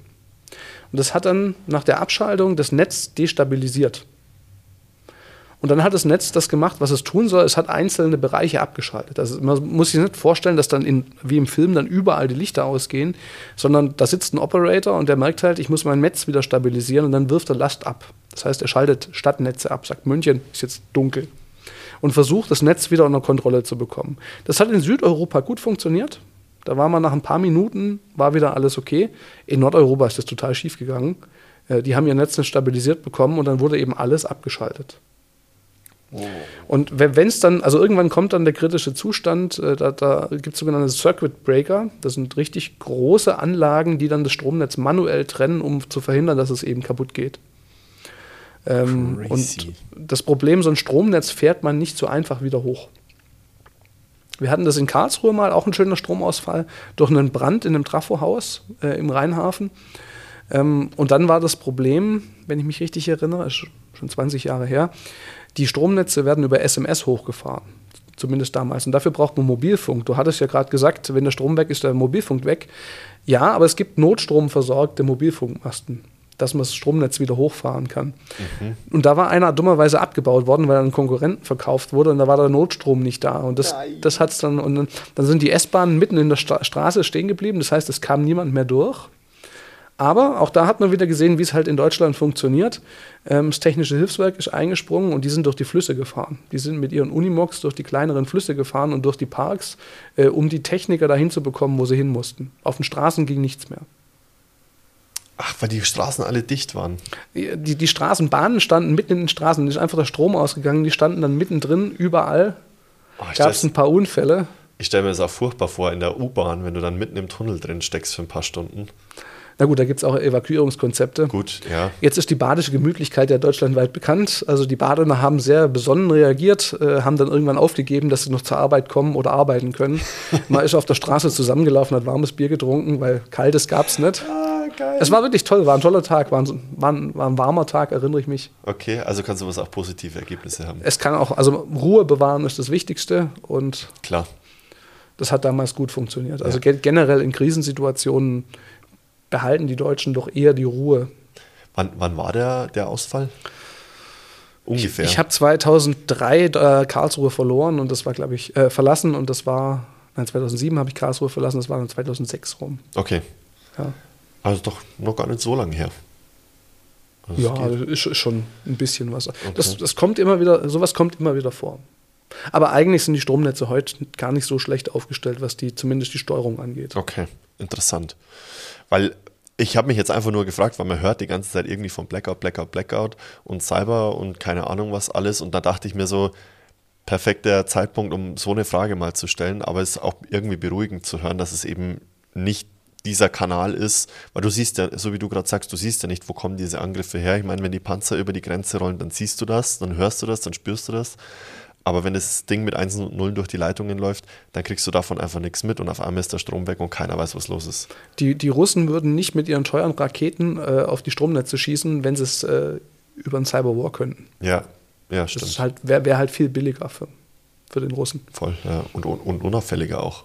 Er hat mir ja festgestellt, dass, ich meine, das, äh, die hatten noch alte Daten, die haben zum Teil auf Standorte geschossen, wo schon lange keine Strommasten mehr stehen oder Transformationen, Tra- Transformatoren. Äh, ver Wow. veraltete Informationen. Okay. Wie, um, um, das, um, das, um das Thema ähm, Re- Regierung und Regierungshacks vielleicht noch abzuschließen, macht der Westen sowas auch? Also ich sag mal, ähm, die, die CIA, der BND, Also es gibt ja Vermutungen, dass der Stuxnet-Virus damals äh, unter George W. Bush entwickelt wurde und später unter Obama eingesetzt wurde, um das iranische Atomaufbereitungsanlage äh, zu manipulieren, das, das Atomprogramm des Iran ähm, ja, nicht zu, zu, stoppen, aber zumindest deutlich zu verlangsamen. Mhm. Man vermutet auch, dass die Israelis daran beteiligt waren. Äh, aber Magst wie gesagt, die, die, die Attribution ist ja schwierig. Also ja. man weiß nicht, wer es war. Magst du ganz kurz erklären, was, der, was beim Stuxnet passiert ist? Stuxnet war ein Virus ähm, oder ein Wurm, der eine iranische Atomaufbereitungsanlage ähm, manipuliert hat, also eine Atomaufbereitungsanlage, da wird versucht, äh, Uran anzureichern, also den Anteil am radioaktiven Stoffen zu erhöhen. Das braucht man, um eine Atombombe zu bauen. Das ist der heilige Gral des Irans, was sie schon lange wollen. Äh, und dafür braucht man ganz viele Zentrifugen. Also es kennt man vielleicht noch aus der Schule, wo die Reagenzgläser sich im, im Kreis drehen. Äh, und diese Anlagen hat man manipuliert. Die haben Frequenzrichter, die einstellen, wie schnell das kreiselt. Und da hat man dann von einer ganz schnellen Vorwärts- in eine ganz schnelle Rückwärtsbewegung geschaltet und wieder zurück. Und dann werden die zerstört. Also ich habe es nochmal nachgeschlagen äh, nach unserem Vorgespräch. Mhm. Äh, es wurden wohl äh, um die 1000 von 5000 Zentrifugen zerstört. Und äh, da der Iran nicht so einfach an diese Zentrifugen kommt, weil die natürlich die müssen sie auf dem Schwarzmarkt kaufen und einschmuggeln, weil natürlich darf man in Iran sowas nicht verkaufen. Ähm, hat das die damals schon empfindlich getroffen. Okay. Und soweit, soweit ich weiß, war dieses Kraftwerk auch komplett losgelöst. Also es, kam, kam, also es waren keine Internetleitungen angelegen, also man kam von außen eigentlich unbemerkt gar nicht rein. Genau, also es war eine, eine, Hochsicherheitsanlage tief im Berg drin. Das war das große Problem der Amerikaner, dass sie auch mit Bomben nicht reinkommen. Die haben ja diese Daisy-Cutter-Bomben entwickelt, äh, bunkerbrechende Waffen und selbst die kamen nicht rein. Also das war, wie gesagt, der heilige Gral des, des Irans, weil die unbedingt die Atombombe wollen. Äh, man kam auch mit Geheimdienstmitteln wohl nicht rein. Es gibt Hinweise, dass die CIA Sabotageakte auch auf klassische Weise versucht hat. Äh, Erpressung, Einschleusung, Attentat, also gibt es Hinweise darauf. Natürlich weiß man es nicht. Ähm, und dann wurde dieses Programm entwickelt. Das war wohl ein längeres Entwicklungsprogramm, was man darüber, war, wie gesagt, vermutet wird. Ähm, es soll zuerst ein Analysetool gegeben haben, das erstmal herausgefunden hat, wie sieht diese Einrichtung aus IT-Sicht aus. Und nachdem das erfolgreich war, hat man eben diesen Wurm geschrieben, der dann zunehmend, also der hat verschiedene Angriffe durchgeführt, der wurde auch immer wieder verbessert und immer wieder äh, eingespeist, äh, dass er die, diese Angriffe vornimmt. Der war insbesondere so gebaut, dass er sein Tun verschleiert hat. Das heißt, äh, die, die Iraner Ingenieure, die wussten gar nicht, was ihnen geschieht. Also die haben äh, in, in ihrer Überwachungssoftware nichts gesehen. Da war alles okay und trotzdem hat es nicht funktioniert. Die haben es dann irgendwann gehört, glaube ich, in den Räumen und dann irgendwie mitbekommen, irgendwas stimmt hier gerade nicht und haben dann runtergefahren, sonst wären ihnen, glaube ich, auch alle Zentrifugen abgeraucht. Und das, das, das ging wohl, also die, die, es, gibt, es gab einen Control-Server, der dann gar nicht eingesetzt wurde, aber der taucht im Code noch auf, der wurde, ich glaube 2005 wurde der registriert und ab mindestens 2007 lief der Angriff dann äh, und auch eine Weile. Also das war ein längerfristiger Angriff. Und bekannt wurde das Ganze 2010, da ist nämlich dieser Wurm versehentlich aus der Fabrik rausgesprungen. Da hat jemand einen Laptop, der drin war, nach draußen gebracht und dann hat er weltweit andere Industrieanlagen auch infiziert. Und so haben dann die Virenscan-Hersteller den gefunden, diesen Virus, und haben ihn analysiert. Äh, okay. Äh, Symantec zum Beispiel ist eine Firma, die hat dazu einen Report rausgegeben. Abgefahren. Also es ist echt wie, wie so ein wirklicher Virus, der kann dann auch einfach rausspreaden. Ja, und die Vermutung, die man hat, ist, das sind alles Schätzungen, dass ungefähr zehn Entwickler den entwickelt haben und dass das wohl um die 50 Millionen Euro gekostet hat. Ich habe mal eine Rechnung gesehen, die das einem konventionellen Militärschlag gegenübergestellt hat äh, und da war man über Faktor 100 billiger. Abgefahren. Das finde ich so verrückt. Also es sind schon echt abgefahrene Zeiten, oder?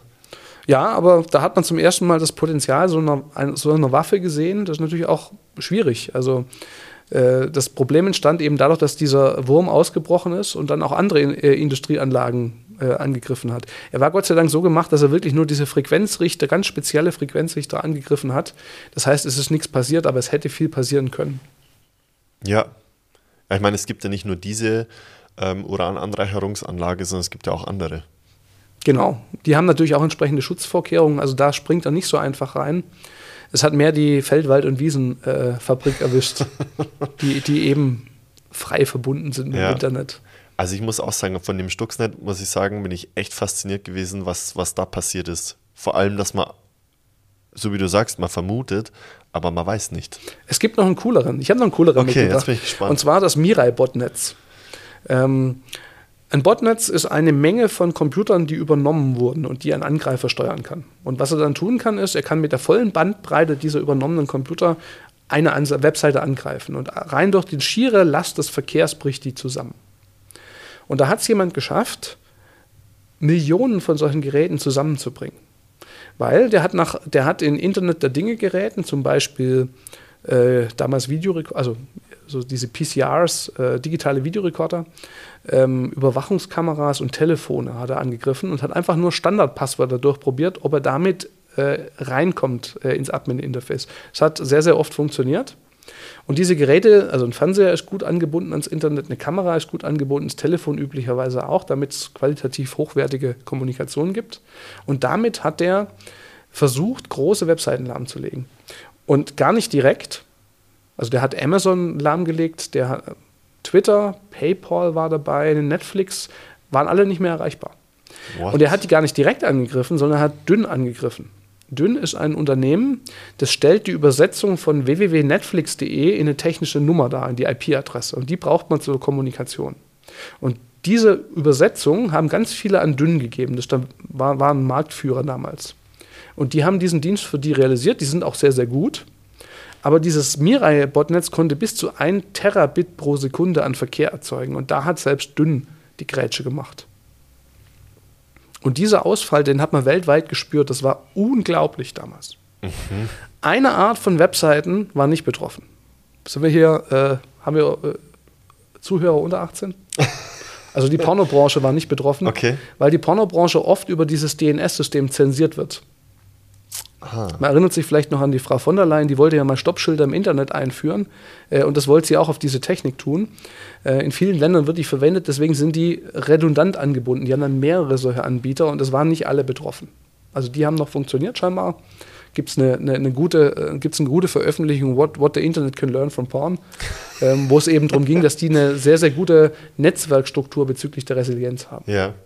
Ja, die Pornoindustrie ist ja immer sehr weit fortgeschritten, also auch mit AR, also mit dieser ähm, Augmented Reality und Virtual Reality und so weiter, das sind die immer hier Vorreiter. Sie haben auch Animated GIF erfunden übrigens. Ja? Das kam auch aus dieser, aus dieser Richtung, ja. Die Militärforschung ist tatsächlich immer der Treiber oder eben diese Branche. Ja. Da wollte ich jetzt gar nicht drüber reden. Ich wollte es nur erwähnen. Es, man hätte tatsächlich eine Struktur bauen können, die resilient gegen solche Angriffe ist. Aber das Angriffsmodell war bisher nicht da. Das hatte einfach niemand auf dem Schirm, dass eine Firma wie Dünn, die sehr, sehr groß ist, angegriffen werden könnte. Macht man das jetzt? Also ist man jetzt resilienter oder hat man einfach diesen Teil erstmal geblockt und ist jetzt da resilient, macht es aber immer noch relativ geradlinig? Also heute bindet man über mehrere Anbieter an und heute gibt es auch Schutzmaßnahmen, die man treffen kann.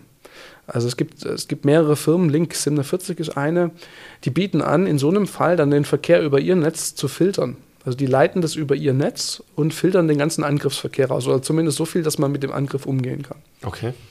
Also da haben wir dazugelernt. Und das die- war diese- eine Person. das, eine Person. Ja, das eine gemacht. Person und der war auch total ehrenkäsig. Der hat sich irgendwie angelegt mit, mit einem Blogger, äh, Brian Krebs hieß der, und hat mit dem äh, so einen Kleinkrieg angefangen. Brian Krebs ist ganz bekannt, der ist gut vernetzt in der Szene und berichtet oft auch über, also berichtet auch Dinge, die dann Hacker ins Gefängnis bringen. Und dessen, dessen Webseite wollte der weg, wegbringen. Äh, und da hat er auch dieses Netz eingesetzt. Und äh, Brian Krebs wurde dann geschützt von Google und, also von, und, von Microsoft, glaube ich, von den großen Anbietern, die eben ihre Schutzmaßnahmen eingesetzt haben. Und das war dann so so ein hat sich hochgeschaukelt und immer mehr Angriffsverkehr kam da zusammen. Äh, und irgendwann hat, wenn ich mich richtig erinnere, Krebs gesagt, okay, lass uns einfach bleiben, dann bin ich halt ein paar Tage offline. Und man hat den tatsächlich dann auch erwischt, der das, äh, also den, den äh, Menschen hinter, es war, glaube ich, wenn ich mich richtig erinnere, einer aus UK. Und Ein relativ junger Kerl. Und das kommt man dann ähm, attributieren, sagst du. Ja, also die Telekom war auch betroffen und die hat damals äh, viel Energie reingesteckt, den zu finden. Also die Telekom ist ein Unternehmen, die haben wirklich eine ganz hervorragende Netzstruktur und die sind so bei sowas dann auch in ihre Ehre, Ehre gegriffen und äh, die haben die Fachleute, die sowas untersuchen können. Ja. Wenn ich mich richtig erinnere. Gibt es da sowas wie, wie Ethik in dem, in dem Bereich? Also ich meine, klar, im Security-Bereich sowieso, da geht es rein um Ethik, also auch um Finanzen, klar. Aber teilweise natürlich auch um, um Ethik, gerade wenn es um Personenschutz etc. geht. Ähm, schon ein schwieriges Thema in dem Bereich auch, oder? Ist ein schwieriges Thema. Es gibt eine gewisse Hackerethik. Mhm. Eigentlich, also die, die aus Fun hacken, die wollen auch keinen Schaden anrichten. Ja. Also beispielsweise, ich hatte neulich jemand, der hat es geschafft, ein, ein Embedded Device zu manipulieren. Da war ein Windows-System drunter, ein altes, und der hat dann das Windows-System gegen sich selber Schach spielen lassen. Das ist der Klassiker, was man macht. Und dann macht man eine Meldung und sagt, ich habe hier entdeckt, ihr habt hier eine Schwachstelle. Ja. Ähm, das ist eigentlich das, das, was wir als, als ethischen Code haben. Dann gibt es natürlich von den Fachgesellschaften die ethischen Leitlinien, also Gesellschaft für Informatik zum Beispiel, die ACM. Ähm, aber die, die daraus ein Geschäftsmodell gemacht haben, die offensichtlich genügen sie nicht diesen, äh, diesen ethischen Leitlinien. Ja. Und, und wie sieht es aus mit, weil ich, ich denke ich denk gerade darüber nach, wie könnte man die, die Welt zu 100% sicher machen. Aber wenn ich das schaffen will, dann habe ich wahrscheinlich irgendwann Probleme mit dem Datenschutz, oder? Wir können die Welt gar nicht 100% sicher machen. Das wird nicht funktionieren. Also die IT-Sicherheit unterliegt auch dem Pareto-Prinzip. Das heißt, 80% ist relativ einfach, 20% ist super schwer. Es wird äh, zum Schluss hin zu den 100 Prozent extrem schwierig. Ich würde sagen, wir müssen die Welt resilienter machen. Wir müssen sie widerstandsfähiger machen. Dass es zwar immer noch Angriffe gibt, aber die weniger Auswirkungen haben und schneller eingedämmt sind. Also das, das muss eigentlich das, das Ziel sein. Ja, und dann ist es auch ethisch vertretbar, sagst du. Und dann ist es auch ethisch vertretbar. Aber das müssen, das müssen wir tun. Und ich meine, wenn wir anschauen, wie, wie schwer wir uns mit der Digitalisierung tun in Deutschland, insbesondere des öffentlichen Bereichs, da haben wir schon noch Nachholbedarf. Warum? Die, die Chance ist, um es mit Afrika zu vergleichen. Ja. Afrika hat, äh, oder afrikanischen Kontinent, ein riesiger Kontinent, aber ganz viele Länder in Afrika haben kein Festnetz. Weil da die Kommunikation erst ausgebaut wurde, als Mobilfunk schon da war und es war einfacher, Mobilfunk aufzubauen. Klar. Äh, ähnlich könnten wir es vielleicht in Deutschland haben. Jetzt nehmen wir das doch mal als Chance, dass unsere Verwaltung so hundsmiserabel bisher ist in der Digitalisierung. Also nicht hundsmiserabel, aber nicht den Zeitplan einhält, um digital zu werden, nennen wir das doch als Chance, das beim ersten Mal gleich richtig zu machen. Mhm. Das wäre das, was ich versuchen würde. Und Datenschutz, ja, Datenschutz ist immer ein riesiges Thema. Ich habe heute einen Podcast gehört, äh, wo auch der Bitkom-Präsident äh, gesprochen hat und da wurde auch gesagt, ja, das war auch das einzige Thema, wo wir keine Grundrechtseinschränkungen äh, in Corona hatten. Beim ja, Datenschutz? Sti stimmt, ja. Also der Datenschutz wurde nicht eingedämmt. Und es hätte in vielen Fällen wahrscheinlich geholfen, wenn wir es getan hätten. Ich kämpfe immer für ein pragmatisches Datenschutzrecht. Also eigentlich war ja die Idee der Datenschutzgrundverordnung, dass wir endlich mal die großen Internetkonzerne dazu bringen, sich an unsere Regeln zu halten. Ja. Äh, Google zum Beispiel. Das ist nicht passiert. Die haben ein Heer von Anwälten, selbst wenn, wenn man was, was hätte, wo man sie angeht, äh, dann klagen die einfach so lange und äh, mit, mit einfach den, den besten Leuten der Welt, dass das sich vor Gerichten Jahrzehnte hinzieht. Was wir aber erreicht haben, ist, dass der Hasenzüchterverein Flotter Rammler in Ingolstadt-Gerolfing äh, keine E-Mail-Listen mehr von seinen Mitgliedern verwalten kann, weil irgendjemand sagt, ja, ihr müsst doch die Datenschutzgrundverordnung einhalten. Ja. Und das, das kann halt nicht sein. Ja. Also wir brauchen mehr Pragmatismus im Datenschutzrecht, wir brauchen eine pragmatische Umsetzung, wir brauchen da mehr Hilfestellung. Ja. Und ich bin tatsächlich sogar einer der Mitautoren des Buchs Einführung des Datenschutzrechts. Also ich habe mich mit dem Thema viel beschäftigt und ich bin auch ein Apologet des, des Datenschutzes eigentlich gewesen. Nur jetzt sind wir ein Stückchen zu weit gekommen. Es darf auch nicht Innovationen gefährden. Ja, die Frage ist ja natürlich trotzdem auch, ist das wirklich erreicht worden, ähm, dass, es, dass, die, dass die Konzerne sich so ein bisschen auch an unsere Datenschutzrichtlinien halten müssen? Oder haben die nicht einfach wieder andere Umwege gefunden, um trotzdem ihr Ding durchzuziehen? Weißt du, man? Ja, wahrscheinlich. Also, die haben gute Leute. Wenn es sich lohnt, werden sie das tun. Ja am Rand, es wird viel geschimpft über die Datenschutzgrundverordnung. Ein Freund von mir hat einen Lehrstuhl für, für Rechtsinformatik und äh, der sagt immer, Achim, du siehst es äh, zu naiv. Es geht eigentlich alles mit der Datenschutzgrundverordnung. Oder es geht sehr, sehr vieles, was man sagt, es geht nicht aus Datenschutzgründen. Man muss sich damit nur beschäftigen. Und das fehlt vielleicht auch so ein bisschen an vielen Stellen, dass man sich ein bisschen mehr damit beschäftigt, wie man es datenschutzkonform hinbekommt. Also auch selbstkritisch an mir selber. Ich ärgere mich oft auch über den Datenschutz. Ähm, ich habe aber äh, sehr, sehr gute Mitarbeiter im Bereich Datenschutz, die oft dann auch einen pragmatischen Weg aufzeigen, wie es mit dem Datenschutz funktionieren kann. Aber was meint er damit? Also hast du ein Beispiel? Die Verwaltung von E-Mail-Listen äh, funktioniert natürlich, also kann man datenschutzkonform machen. Okay, ja, es bedeutet nur einen wesentlich größeren Aufwand im Vergleich zu früher halt. Man musste wahrscheinlich verschlüsselt speichern, aber das geht zum Beispiel in Excel ja auch problemlos. Also das ist meistens eine Excel-Tabelle und auch das funktioniert. Ja. Aber ist das größte Problem nicht irgendwie die Leute dann bei den Leuten abzufragen, ob man die Liste dann auch überhaupt speichern darf?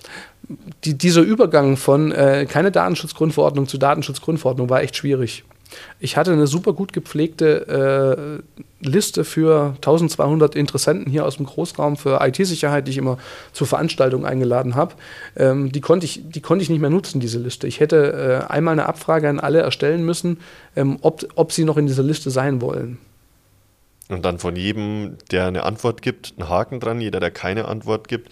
Genau, das war damals einfach nicht machbar. Das hätte ich natürlich auch ja. über Software machen können, aber ich habe damals gesagt, dann gebe ich diese Liste auf und schreibe das halt bei LinkedIn, dass ich tolle Veranstaltungen habe.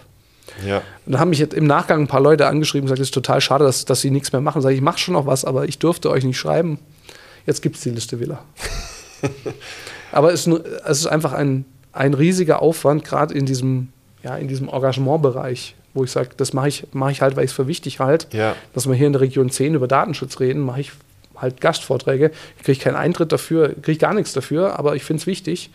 Ähm, wenn ich dann aber stundenweise mit den Leuten beschäftigt bin, die Datenschutz, die dann irgend, irgendwas äh, mit dem Datenschutz daherkommen und ich kriege dann Ärger, dann lasse ich es irgendwann bleiben. Klar, total logisch, weil wenn du immer mit einem Fuß im Knast stehst, ich bin im, ich bin im Elternbeirat unseres Kindergartens gewesen. Wie oft da der Datenschutz vorgekommen ist, um irgendwelche Dinge nicht zu tun, ist unglaublich. Das ist auch irgendwie deutsch, oder? Das ist, ist typisch deutsch. Also ist wirklich ganz typisch deutsch. Ähm, aber ich, ich sehe, dass sich langsam das Verständnis äh, festsetzt, dass wir eine pragmatischere Herangehensweise an diesen Datenschutz brauchen. Ich halte ihn nach wie vor für wichtig. Absolut. Aber er muss praktikabel sein. Und er muss auch praktikabel sein für den zitierten äh, Hasenzüchterverein. Ja. Pass, passiert da gerade nochmal was im, im Rechtsbereich? Also ist man da gerade nochmal so ein bisschen am Reformieren oder? Ja, nicht wirklich. Tast, man, tastet man sich im Dunkeln so ein bisschen voran? Also alle jammern, aber wenig, es, es tut sich wenig in diesem Bereich gerade. Ja. Blöd gesagt, die Regierung hat auch im Moment andere Probleme. Klar. Auch im Digitalbereich. Also es geht ja wirklich nicht sonderlich gut voran äh, in der Digitalisierung der, äh, der staatlichen Dienstleistungen. Auf der anderen Seite finde ich, kann man halt schon sagen, so, ähm, also klar, es gibt gerade andere Themen, die, ähm, die, die, die extrem wichtig sind. Nur auf der anderen Seite dann alles andere liegen zu lassen, ist halt auch nicht die Lösung, aus meiner Sicht. Also die Regierung besteht ja auch nicht aus einem Verteidigungsministerium und dem Herrn Scholz, sondern also wenn es daraus nur bestehen würde und die alle Entscheidungen alleine treffen würden, dann wären wir ja keine Demokratie. Und also ich, ich sage immer, wir brauchen eigentlich ein bisschen weniger Republika und ein bisschen mehr machen. Ja. Also äh, es ist schön, dass es in Berlin ganz viele Veranstaltungen gibt, wo sich irgendwelche Blogger darüber unterhalten, wie das Internet sein sollte. Wichtiger wären Modellregionen, wo man mal was umsetzt. Richtig. Natürlich hat man auch das Problem, ähm, im öffentlichen Dienst äh, gibt es ein Gehaltsgefüge und es ist schwierig, Informatiker so zu bezahlen, wie es sein muss. Und Ergebnis ist, man bekommt halt keine. Oder ja. man, man, hat Schwierigkeiten, Personal zu gewinnen. Äh, auch das ist eine Sache, die müsste sich einfach endlich mal ändern. Und da, da klagen alle Behörden drüber, die irgendwas mit IT zu tun haben, äh, dass sie ihre Informatiker nicht gut genug zahlen müssen. Vor allem brauchst du ja die Hochkaräter. Ja, man braucht die guten Leute. Und die verlangen dann, die rufen halt entsprechende Gehälter auch auf. Also ist ja ist ja logisch, wenn ich in der Industrie das Doppelte verdiene, wie, wie als äh, Verbeamteter, da brauche ich nicht zweimal überlegen, weil die, ähm, die Jobsicherheit ist mir in beiden Bereichen gegeben, mit der Kompetenz, die ich mitbringe, auch langfristig gegeben, würde ich behaupten. Und dann würde ich auch lieber zum doppelten Gehalt greifen. Da darf ich mal den bayerischen Staat loben. Also wir haben ja in Nürnberg jetzt das Landesamt für Sicherheit und Informationstechnik, ähm, wo man Security-Fachleute braucht, die ja sehr gut bezahlt werden wollen. Äh, und die haben es tatsächlich geschafft, eine tolle Organisation aufzubauen mit echt guten Leuten, was ich so beobachte. Also das hat mich beeindruckt. Okay, also das heißt, da kann sich der, der Rest so ein bisschen was davon abgucken. Ja, also da kann man sich wirklich davon was abgucken. Cool. Und wir haben zum Beispiel auch, wir haben äh, das äh, Cyber-Allianz-Zentrum beim Landesverfassungsschutz ähm, die auch der Industrie Hilfestellung geben, wenn was passiert. Das ist zwar nur eine kleine Truppe, äh, aber eine fähige und hilfreiche Truppe. Und die, die braucht es eben, so kleine Einheiten, die agil handeln können. Ich wollte gerade sagen, also für mich hört sich das schon so an, als hätten wir da schon punktuell sehr gute Felder, auch, auch staatlich ähm, gefördert, sehr gute, sehr gute Felder, Jetzt muss man das Ganze gefühlt irgendwie noch zusammenbringen, sodass es ein großes Ganzes ergibt. Das ist so mein Gefühl, was ich gerade so ein bisschen raushöre. Ja, und mehr Agilität. Also man muss mehr arbeiten, wie die Industrie arbeitet. Man müsste auch mal mit der 90%-Lösung zufrieden sein. Mhm. Ähm, denn die reicht meistens auch tatsächlich. Weil, wie wir gelernt haben, die 100%-Lösung gerade im Sicherheitsbereich wird es eh nicht geben. Ich nehme mal als Beispiel äh, die Zulassungsbehörde. Äh, Wäre schon toll, wenn eine normale Zulassung digital funktionieren würde. Ja. Ich weiß, es gibt 100 Sonderfälle, äh, Tageszulassung, was auch immer. Das ist okay, wenn man dafür aufs Amt gehen muss. Einfach mal die Dinge, die einfach lösbar sind, einfach mal lösen. Ohne und vielleicht sogar ohne an die anderen Dinge zu denken. Und zur Not muss halt dann der Autohändler immer noch dahin. Äh, aber 90 Prozent äh, der Menschen, die aufs Amt gehen, äh, müssen das nicht mehr tun. Ja, ja vor allem nicht zu, zu, zu, zu der Zeit, wo eh alle berufstätig sind. Also muss ich mir extra einen Tag Urlaub nehmen. Ich war heute, heute war ich erst, weil wir ähm, in einer Woche nach Indien fliegen und ähm, habe einen internationalen Führerschein halt gebraucht, damit ich dann auch mit dem Roller oder mit dem Scooter da drüben rumgurken kann ähm, und mir die Gegend anschauen kann. Und in München funktioniert das alles, dass ich es digital anfordern kann. In Ingolstadt kann ich nicht mal äh, eine Vollmacht ausstellen, damit meine Freundin den Führerschein für mich beantragen kann. Ich kann es auch nicht digital anfordern. Und jetzt muss ich dann heute untertags aus der Arbeit raus, muss da hinfahren, mir den Führerschein abholen, wiederkommen. Das ging zwar schnell, in einer halben Stunde war das Thema erledigt. Ich könnte mir den Weg sparen, also wir sprechen ja über Umweltschutz, dann könnte ja. ich mir den Weg sparen ähm, und ähm, könnte meinen Führerschein dann einmal hinfahren und abholen, fertig. Und da hat sich schon vieles getan, muss ich sagen. Also unser Alt-OB Lösel, der hat ja eine Menge äh, im Bereich Digitalisierung gemacht. Äh, früher saß ich ja stundenweise da auch rum. Heute krieg, kann ich mir ja einen Termin holen und bin dann auch wirklich zu dem Zeitpunkt dran, an einem anderen Schalter äh, oder auch im Bürgeramt. Also das, das funktioniert schon. Ja. Das, das, sind, das sind die Dinge, wo ich sage, einfach mal anfangen. Ja also für dich ist es jetzt schlimm, weil das eine halbe Stunde war, aber ich kenne auch diese, ich sitze da zwei Stunden rum. Hatte ich auch schon. Also ich war auch begeistert, dass es nur eine halbe Stunde gedauert hat. Also und heute, heute war es auch okay, weil ich den Führerschein direkt mitnehmen konnte. Von dem her, das war heute kein Problem. Aber es gibt halt auch andere Situationen, wie den richtigen Führerschein beantragen, wo ich dann nochmal hinfahren muss. Ähm, keine Ahnung, meine Nummernschilder zum Beispiel und so weiter und so fort. Ich meine, klar, es kann überall dann wieder Schabernack getrieben werden, aber der kann auch anderweitig getrieben werden. Das heißt, da braucht es dann diese guten Lösungen wieder, da braucht es dann auch die guten Leute wieder, ähm, damit eben kein Schabernack passiert und damit es auch wirklich sicher und, ähm, und sauber läuft. Dann kann man darüber diskutieren. Äh, wir haben ja das Bund-Länder-Gefüge und auch noch die Selbstverwaltung der Kommunen, ob man es vielleicht nicht doch mal hinbekommt, dass man sich zusammensetzt und eine Lösung findet und auch insbesondere eine Lösung, die wahrscheinlich nicht für jeden 100% passt, aber zumindest so weit passt, dass man einfach ein paar Dinge anschieben kann. Und es kann ja trotzdem noch jeder für sich so verwalten. Das ist ja vollkommen okay. Aber ich kann mir auch gut vorstellen, dass wenn man so einen, so einen Grundstock hat, an so und so machen wir es, dann kann man sich auch untereinander helfen wieder, unter den Gemeinden und so weiter. Das ist eigentlich tatsächlich vorgesehen. Also eigentlich gibt es ein Portal, wo man sagt, hier, diesen Dienst haben wir digitalisiert und möchte den jemand anders haben. Ah. Gibt's, ja. Also es wäre gar nicht so schwer. Ja, also äh, es gibt schon eine Menge eigentlich gute Überlegungen, was es bräuchte, und, aber es, es scheitert einfach in der Umsetzung aktuell noch. Mhm.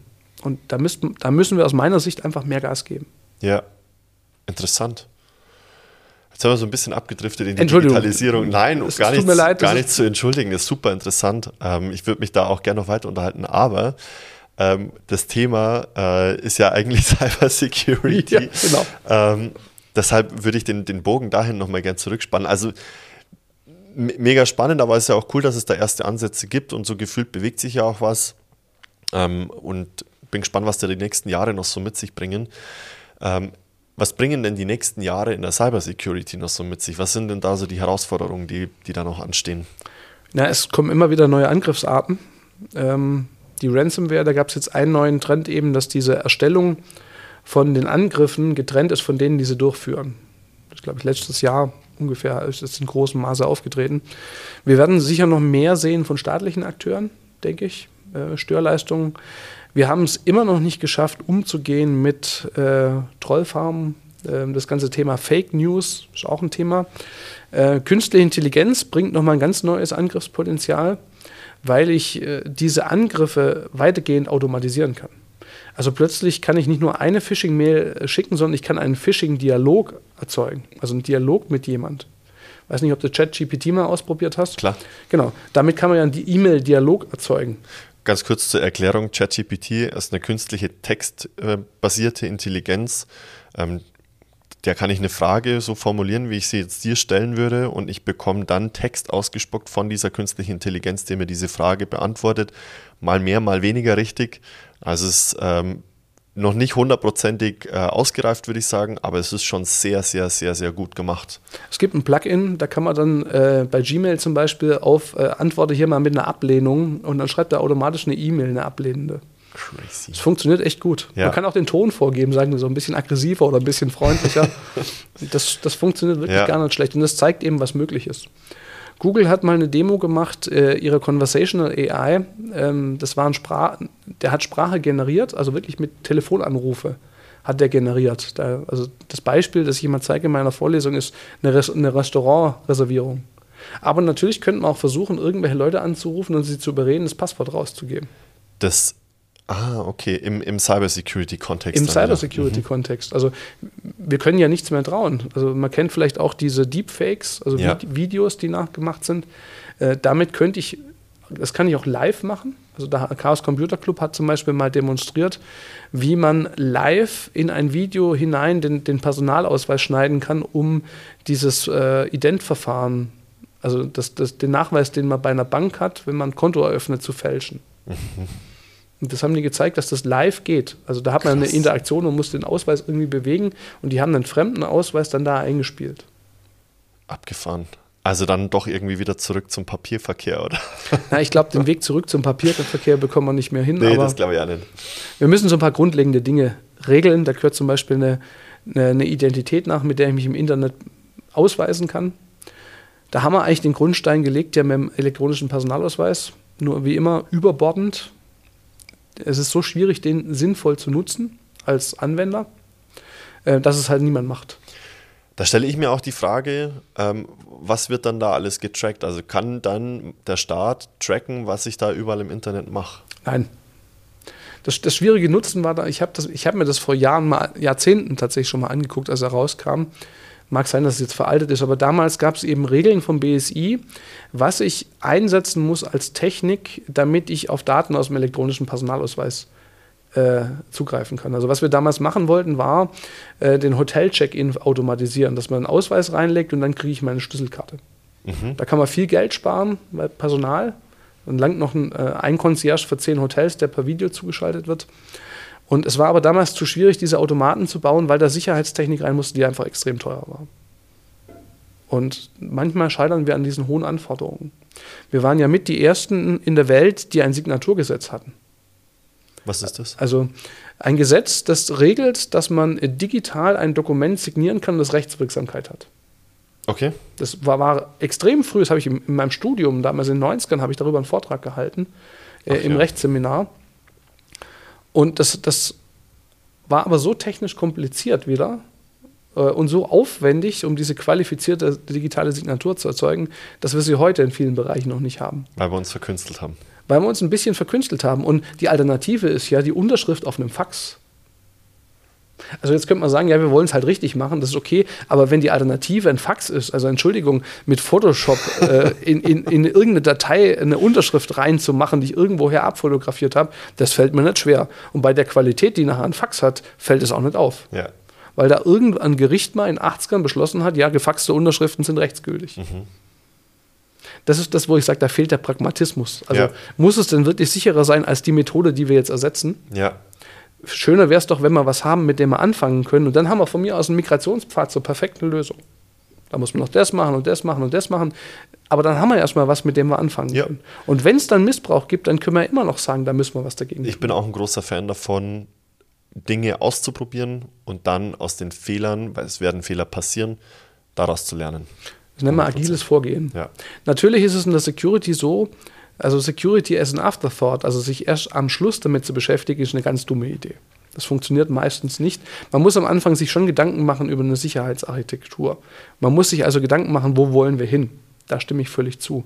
Aber dann darf es nicht so komplex werden, dass es nicht umsetzbar Ja. ist.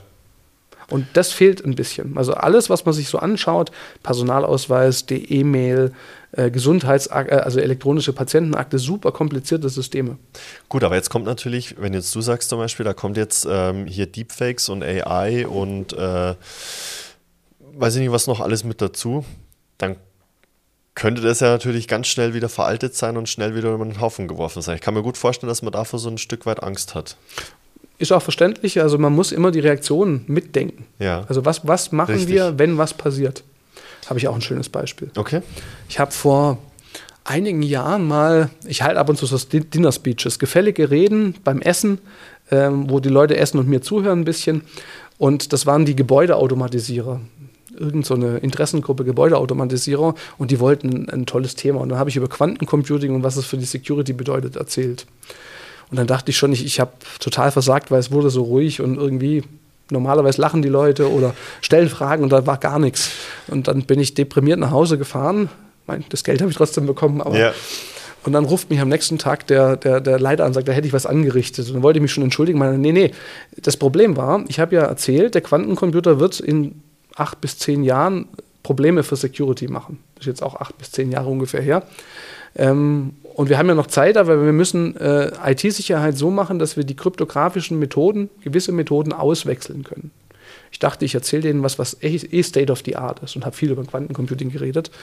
Ähm, da hatten die nicht dran gedacht. Und die hatten dann ein Riesenproblem darin gesehen, weil die Gebäudeautomatisierung äh, so in Zyklen von 20 bis 30 Jahren denken. Und nicht Und für die war das, verdammt, das haben wir jetzt verschlafen.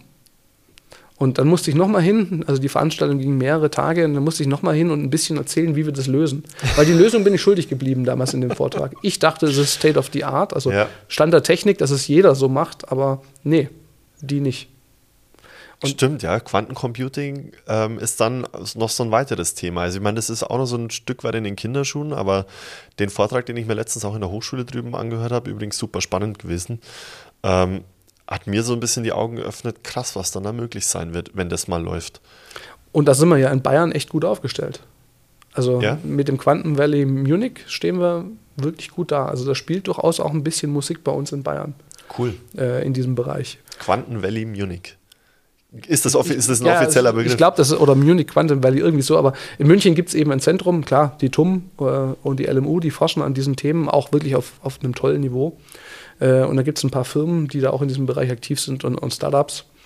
Ähm, uns betrifft es halt in der Cybersecurity, weil wir ein, eine Art von Verschlüsselungsalgorithmen haben, die nutzen ein Problem, das, für das es im Moment keine effiziente Lösung gibt. Und dummerweise gibt es einen, einen effizienten Algorithmus auf dem Quantencomputer. Und sobald der Quantencomputer in dieser Größe, wie wir ihn brauchen, realisiert ist, weiß man heute schon, sind diese Algorithmen nicht mehr nutzbar. Da, das weiß man auch schon länger. Also schon als ich studiert habe, in den Vertiefungsseminaren wurden wir darauf hingewiesen. Also deswegen dachte ich, das weiß jeder. Ähm, und was wir in der Security machen, wir sehen Mechanismen vor, diese Verschlüsselungsarten dann auszutauschen. Dann sagt man, okay, jetzt ist die nicht mehr sicher, wir müssen eine andere sprechen. Und das idealerweise ohne die Systeme ersetzen zu müssen, sondern durch eine Konfiguration. Das nennt sich Crypto Agility, also Agilität in der Kryptographie. Kryptographie, die Lehre der Verschlüsselung. Das ist State of the Art, sich darum zu kümmern. Auch alle Protokolle, die wir im Internet einsetzen, die meisten berücksichtigen das bereits heute. Das haben wir vor zehn Jahren uns damit beschäftigt oder vor Okay. 15 Jahren. Das ist schon lang her. Ich könnte mir vorstellen, dass wir auch insgesamt dann Probleme mit, mit den klassischen Passwörtern, so wie wir sie jetzt verwenden haben, oder? Passwörter sind die Pest, mit denen haben wir heute schon die, genügend Probleme. Also Menschen sind einfach nicht geeignet, sich Passwörter zu merken oder gute Passwörter zu merken. Und dann schon- auch nicht in der Menge, wie wir sie Genau. haben. Und auch nicht in der Menge. Also es gibt so Umfragen, dass Menschen drei bis fünf Passwörter haben. Irgendwann, also und auch Fortbildung bringt da nichts. Irgendwann hatten, hatten alle verstanden, dass man nicht mehr Passwort als Passwort nimmt. Dann hat man eben Passwort 1 als Passwort verwendet. Also es gibt so Hitlisten der häufigsten Passwörter. Ich glaube, Äh. 1, 2, 3, 4, 5 ist immer noch ganz oben mit dabei. Genau, und seit man lange Passwörter macht, ist 1, 2, 3, 4, 5, 6, 7, 8, 9, 0. Ah, die Menschen sind so faul, oder? Ja, ja, ich muss mich auch in die eigene Nase, also ich sehe, da drüben steht eine Nintendo Switch. ja. Äh, ich habe gestern ein Spiel gekauft für meine Frau. Bubble Bubble, na Bubble Bubble, so ein Klassiker vom C64er. Äh, und da hatten wir auch das Problem, da musste ich mich dann im Shop authentifizieren. Und da habe ich auch wieder geflucht, dass ich dieses Passwort 100 Mal eingeben muss. Ähm, das, das nervt einfach. Ja. Absolut. Also und, und, es gibt halt immer noch, also es, es gibt den YubiKey als ein Beispiel, ein Token, das man einsteckt, aber dann muss ich immer dieses Token dabei haben. Ja. Also einfach ein USB-Stick, den ich ranstecke. Wenn man aber jetzt mal dran denkt, äh, an meinem Mac brauche ich diesen runden Mini-USB-Sticker, äh, an meinem Arbeitsrechner brauche ich den großen USB-Sticker, an meinem Handy brauche ich wieder so einen Lightning-Sticker. Ja. Stecker, also ist es halt manchmal auch extrem unkomfortabel, solche Tools zu nutzen. Total, absolut, ja. Dann packt man es in den Passwortmanager von Chrome äh, und damit können wir die Passwörter auch gleich den Amis schicken. Ja, erstens das und zweitens auch der, wenn der einmal gehackt ist, dann hat man Zugriff auf alle Passwörter. Also, aber da muss ich auch sagen, da bin ich gespannt, was beim Quantencomputing noch passiert. Ähm, um, damit man das versteht, Quantencomputing, das ist im Endeffekt, oder ich lasse es vielleicht dich erklären, das ist vielleicht cleverer, ähm, was, was der gravierende Unterschied zwischen einem Quantencomputer und einem klassischen Computer mit einem klassischen Prozessor ist. Es ist einfach eine neue Art des Rechnens äh, und damit können wir andere Probleme lösen. Also wir verwenden Quantenzustände. Das heißt, also aktuell haben wir ein Bit, das ist 0 oder 1. Ähm, und wir können dann im Quantencomputer die 0 und die 1 überlagert haben. Das heißt, es ist gleichzeitig 0 oder 1 oder zu 70 Prozent 0 und zu 30 Prozent 1. So ein bisschen die Idee dahinter. Ja. Ich bin ehrlich gesagt auch kein Experte für Quantencomputing. Da müssten wir unseren Kollegen Magul Professor Magul dazu bringen, ähm, der ja auch diesen tollen Vortrag dazu gehalten genau. hat. Ähm, was für mich dann wichtig ist, äh, zu verstehen, was kann der Quantencomputer, wo bekomme ich ein Problem? Das war dieser äh, äh, erwähnte Algorithmus, wo man heute halt weiß, okay, ähm, sowas wie eine Primfaktorzerlegung können wir damit relativ einfach machen. Damit haben wir Probleme mit asymmetrischen kryptografischen Verfahren. Ja. Also was, was für mich oder worauf ich hinaus wollte, ist, was für mich irgendwie hängen geblieben ist, ist, ich kann mit dem Quantencomputer das, was ich im klassischen Prozessor eins nach dem anderen, also wo die 1 und die 0 und die 1 und die 1 und die 0 und die 1 nacheinander durch den Prozessor durchgeschickt und verarbeitet wird, ähm, das kann ich im Quantencomputer alles auf einmal machen. Und damit beschleunigt sich die Rechenleistung unfassbar um ein, um ein unfassbar Vielfaches, ähm, sodass es dann nicht ewig dauert, lange Passwörter durchzurechnen und eins nach dem anderen auszuprobieren, sondern ich kann viele auf einmal aus, äh, ausprobieren. So habe ich es verstanden. Ich weiß tatsächlich nicht, ob das bei den Passwörtern funktioniert. Oder, okay. Da, da traue ich mich jetzt auch, äh, ehrlich gesagt, auch keine Aussage zu. Ich sowieso nicht. Aber, Aber da müssen wir den Professor vielleicht mal fragen. Ja, und weil das Thema interessant ist, wir haben ein, äh, auf der eine Secure, übrigens die größte deutschsprachige Security-Messe findet in Nürnberg statt. Die ITSA und es gibt auch immer Freikarten, äh, also wenn junge Leute dahin wollen, einfach mich mal anschreiben, ich besorge Freikarten. Ja. Ähm, und da waren wir dieses Jahr mit meiner Forschungsgruppe, kleiner Familienausflug, und haben ein Unternehmen kennengelernt, ein Startup, das sich mit dem Thema Quantenverschlüsselung beschäftigt. Und mit denen machen wir jetzt hoffentlich zusammen ein ziemlich cooles Projekt. Cool. Ja, mega gut. Kann ich in einem halben Jahr dann berichten, was dabei rauskam. Äh, also bei solchen Fragestellungen, also der Security-Fachmann muss oft in andere Domänen reingehen. Ähm, und wir oft macht es für uns Sinn, eben interdisziplinär zu arbeiten. Ich kenne mich wirklich mit Quantenphysik zu schlecht aus und das ist ein wirklich abgefahrenes Thema. Dafür haben wir Experten und mit den Experten arbeite ich zusammen. Ich kann mein Security-Know-how beisteuern und äh, die Probleme, die wir in der Security haben. Und wenn man dann Leute findet, die auf diese Probleme eingehen aus dem Quantenbereich, kann man tolle Lösungen finden. Mhm. Das heißt, Ihr seid dann so ein Stück weit auch an der Schnittstelle immer zu anderen Technologien. Ja, also äh, ein Stromnetz, also ich habe ja gesagt, ich habe früher Stromnetze gemacht ja. äh, und äh, Industrienetze, äh, gleichzeitig aber auch äh, Gebäudeautomatisierung funktioniert jeweils ganz anders, hat andere Probleme. Da muss man immer mit den Domänenexperten reden, äh, um gute Lösungen zu finden. Ja. Puh. Ganz schöner Querschlag heute. Ganz schöner Querschlag, aber mega, mega spannend. Also ich muss sagen, ich bin ähm, immer wieder beeindruckt, was.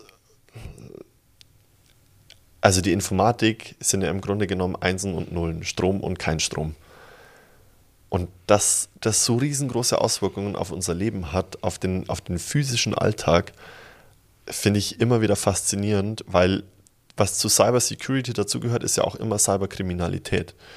Und ich finde beides so super spannend, ähm, weil diese Cyberkriminalität irgendwie faszinierend und trotzdem irgendwie beängstigend zugleich ist und du dann im Gegenzug dazu den Cybersecurity-Bereich hast, von dem der allgemein sterbliche Bürger, inklusive mir, keine Ahnung hat, was ist jetzt möglich und was nicht. Und solange alles funktioniert, da kommen wir wieder zum Anfang des Themas, solange alles funktioniert und nichts passiert, kriegst du davon nichts mit und machst dir dazu auch keine Gedanken. Ähm, du hast vorhin auch noch ein spannendes Thema angeschnitten mit den Trollfarmen.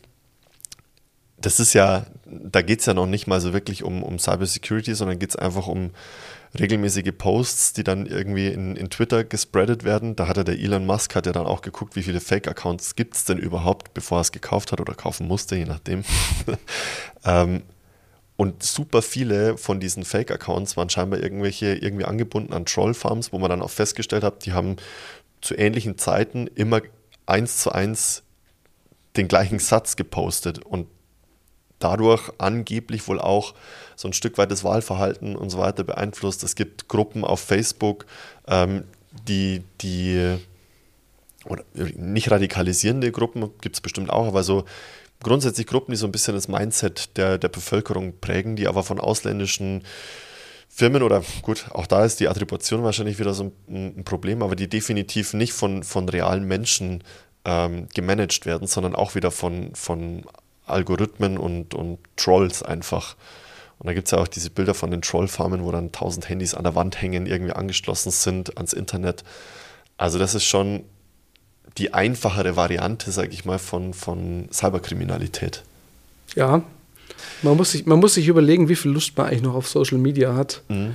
Äh, ich persönlich muss sagen, also ich, also Facebook lässt die Lust massiv nach. Also ich habe auch mir vorgenommen, dieses Jahr wesentlich weniger bei Facebook zu machen, ähm, einfach weil es so viele Trolle gibt und äh, weil der Ton auch einfach nicht mehr passt. Ja. Äh, LinkedIn ist gerade noch sehr, sehr angenehm eigentlich und aber ist halt ein berufliches Netzwerk. Shiftet aber auch gerade so ein bisschen. Shiftet auch gerade ein bisschen, genau, die Nützlichkeit nimmt ab. Äh, da muss man fleißig blockieren, dass man eben die Leute nicht in der Timeline hat.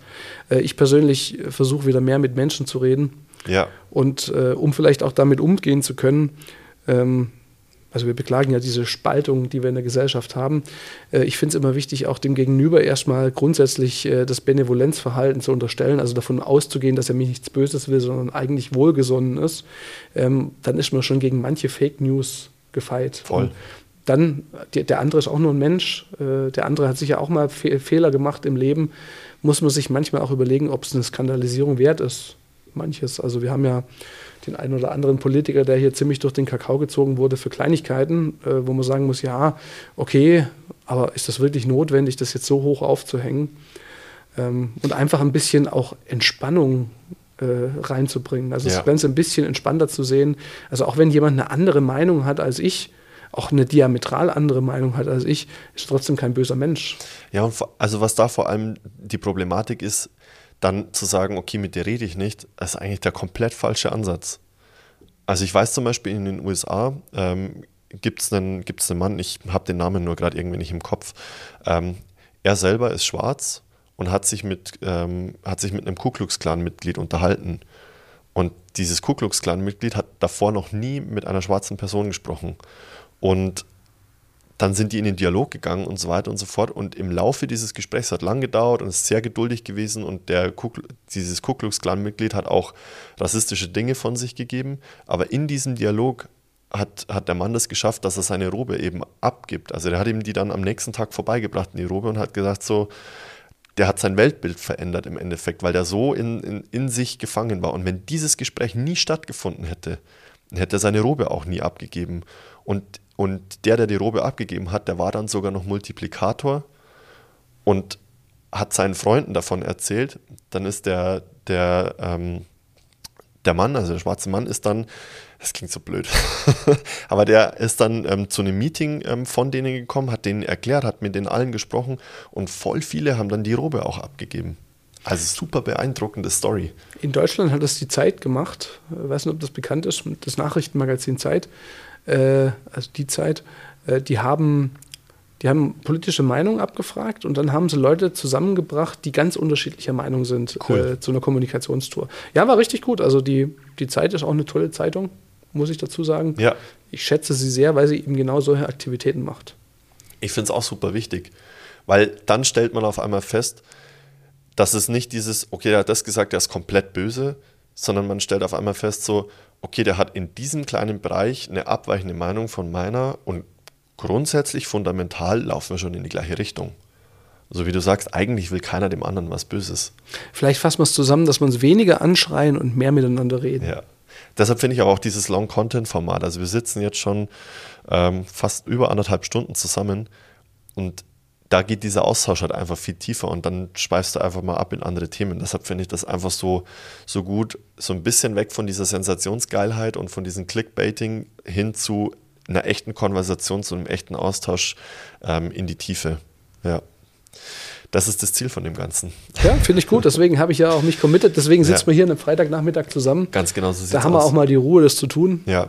Also danke auch für die Einladung. Perfekt, sehr, sehr gerne. Ich glaube, wir haben auch soweit erstmal alles besprochen. Ich glaube, da wird sich noch einiges tun in den nächsten Jahren. Von dem her haben wir uns vielleicht nicht zum letzten Mal gesehen. Du bist ja sowieso gegenüber an der Uni, dann dementsprechend haben wir uns sowieso nicht zum letzten Mal gesehen. Aber vielen, vielen Dank fürs Vorbeikommen, für den ganzen Input. Ähm, mega spannendes Thema. Und äh, magst du den Leuten vielleicht noch ganz kurz sagen, ähm, weil du ja auch meintest mit den Karten und so weiter, wo sie dir folgen können oder so ein bisschen was von dir auch mitbekommen? Genau, also ich bin aktiv auf LinkedIn. Der Name ist Hans-Joachim Hof. Äh, mich gern dort adden. Ähm, da schreibe ich relativ viel drüber, was wir in der Technischen Hochschule Ingolstadt machen, was ich in meinem Bereich IT-Sicherheit mache. Und ansonsten ist die E-Mail-Adresse hof.thi.de. Äh, gerne auch Lehrer mal melden, wenn sie was äh, zur Cybersicherheit in der Schule haben wollen oder Schüler, die ein cooles Projekt machen wollen. Ich, ich habe da immer Spaß dabei dran. Und die THI macht ja auch relativ viel äh, zum Transfer. Das heißt, wir versuchen unsere Forschungsleistung, die wir haben, äh, auch in die Bevölkerung zu bringen und aufzunehmen, was die Bevölkerung eigentlich so umtreibt. Ja. Also da haben wir eine Menge Projekte und da freuen wir uns natürlich auch, wenn jemand mitmacht. Und das nächste Mal persönlich sehen kann man mich am äh, Hochschulinformationstag. Da halte ich einen Vortrag darüber, wie, wie wir an der THI künstliche Intelligenz in der Lehre einsetzen, um Studenten zu unterstützen. Ähm, und habe dort auch einen Stand für meinen Studiengang Cybersicherheit. Wow. Wann ist das? Ja, wenn ich das jetzt auswendig wüsste. Okay, packen wir auch in packen, die Shownotes. Packen wir in die Shownotes. äh, es steht in meinem Kalender. Äh, ja. Irgendwann im März, ich glaube Mitte März, äh, an einem Samstag, also kann auch wirklich jeder vorbeikommen. Ähm, kann man unsere Labore besichtigen, gibt es eine Menge Vorträge, äh, Wunderbar. Was, wir, was wir alles anbieten. Sehr schön. Ich werde da garantiert überall rumspringen. Wunderbar. Foto sieht man dann auch auf dem Cover, dann weiß man, wie man ansprechen muss. Ja, super. ähm, ansonsten in diesem Sinne, Achim, vielen, vielen Dank äh, für den Austausch, fürs Gespräch. Äh, schönes Wochenende und äh, den Leuten viel Spaß. Ich hoffe, euch hat es gefallen und ihr habt ein bisschen was mitnehmen können.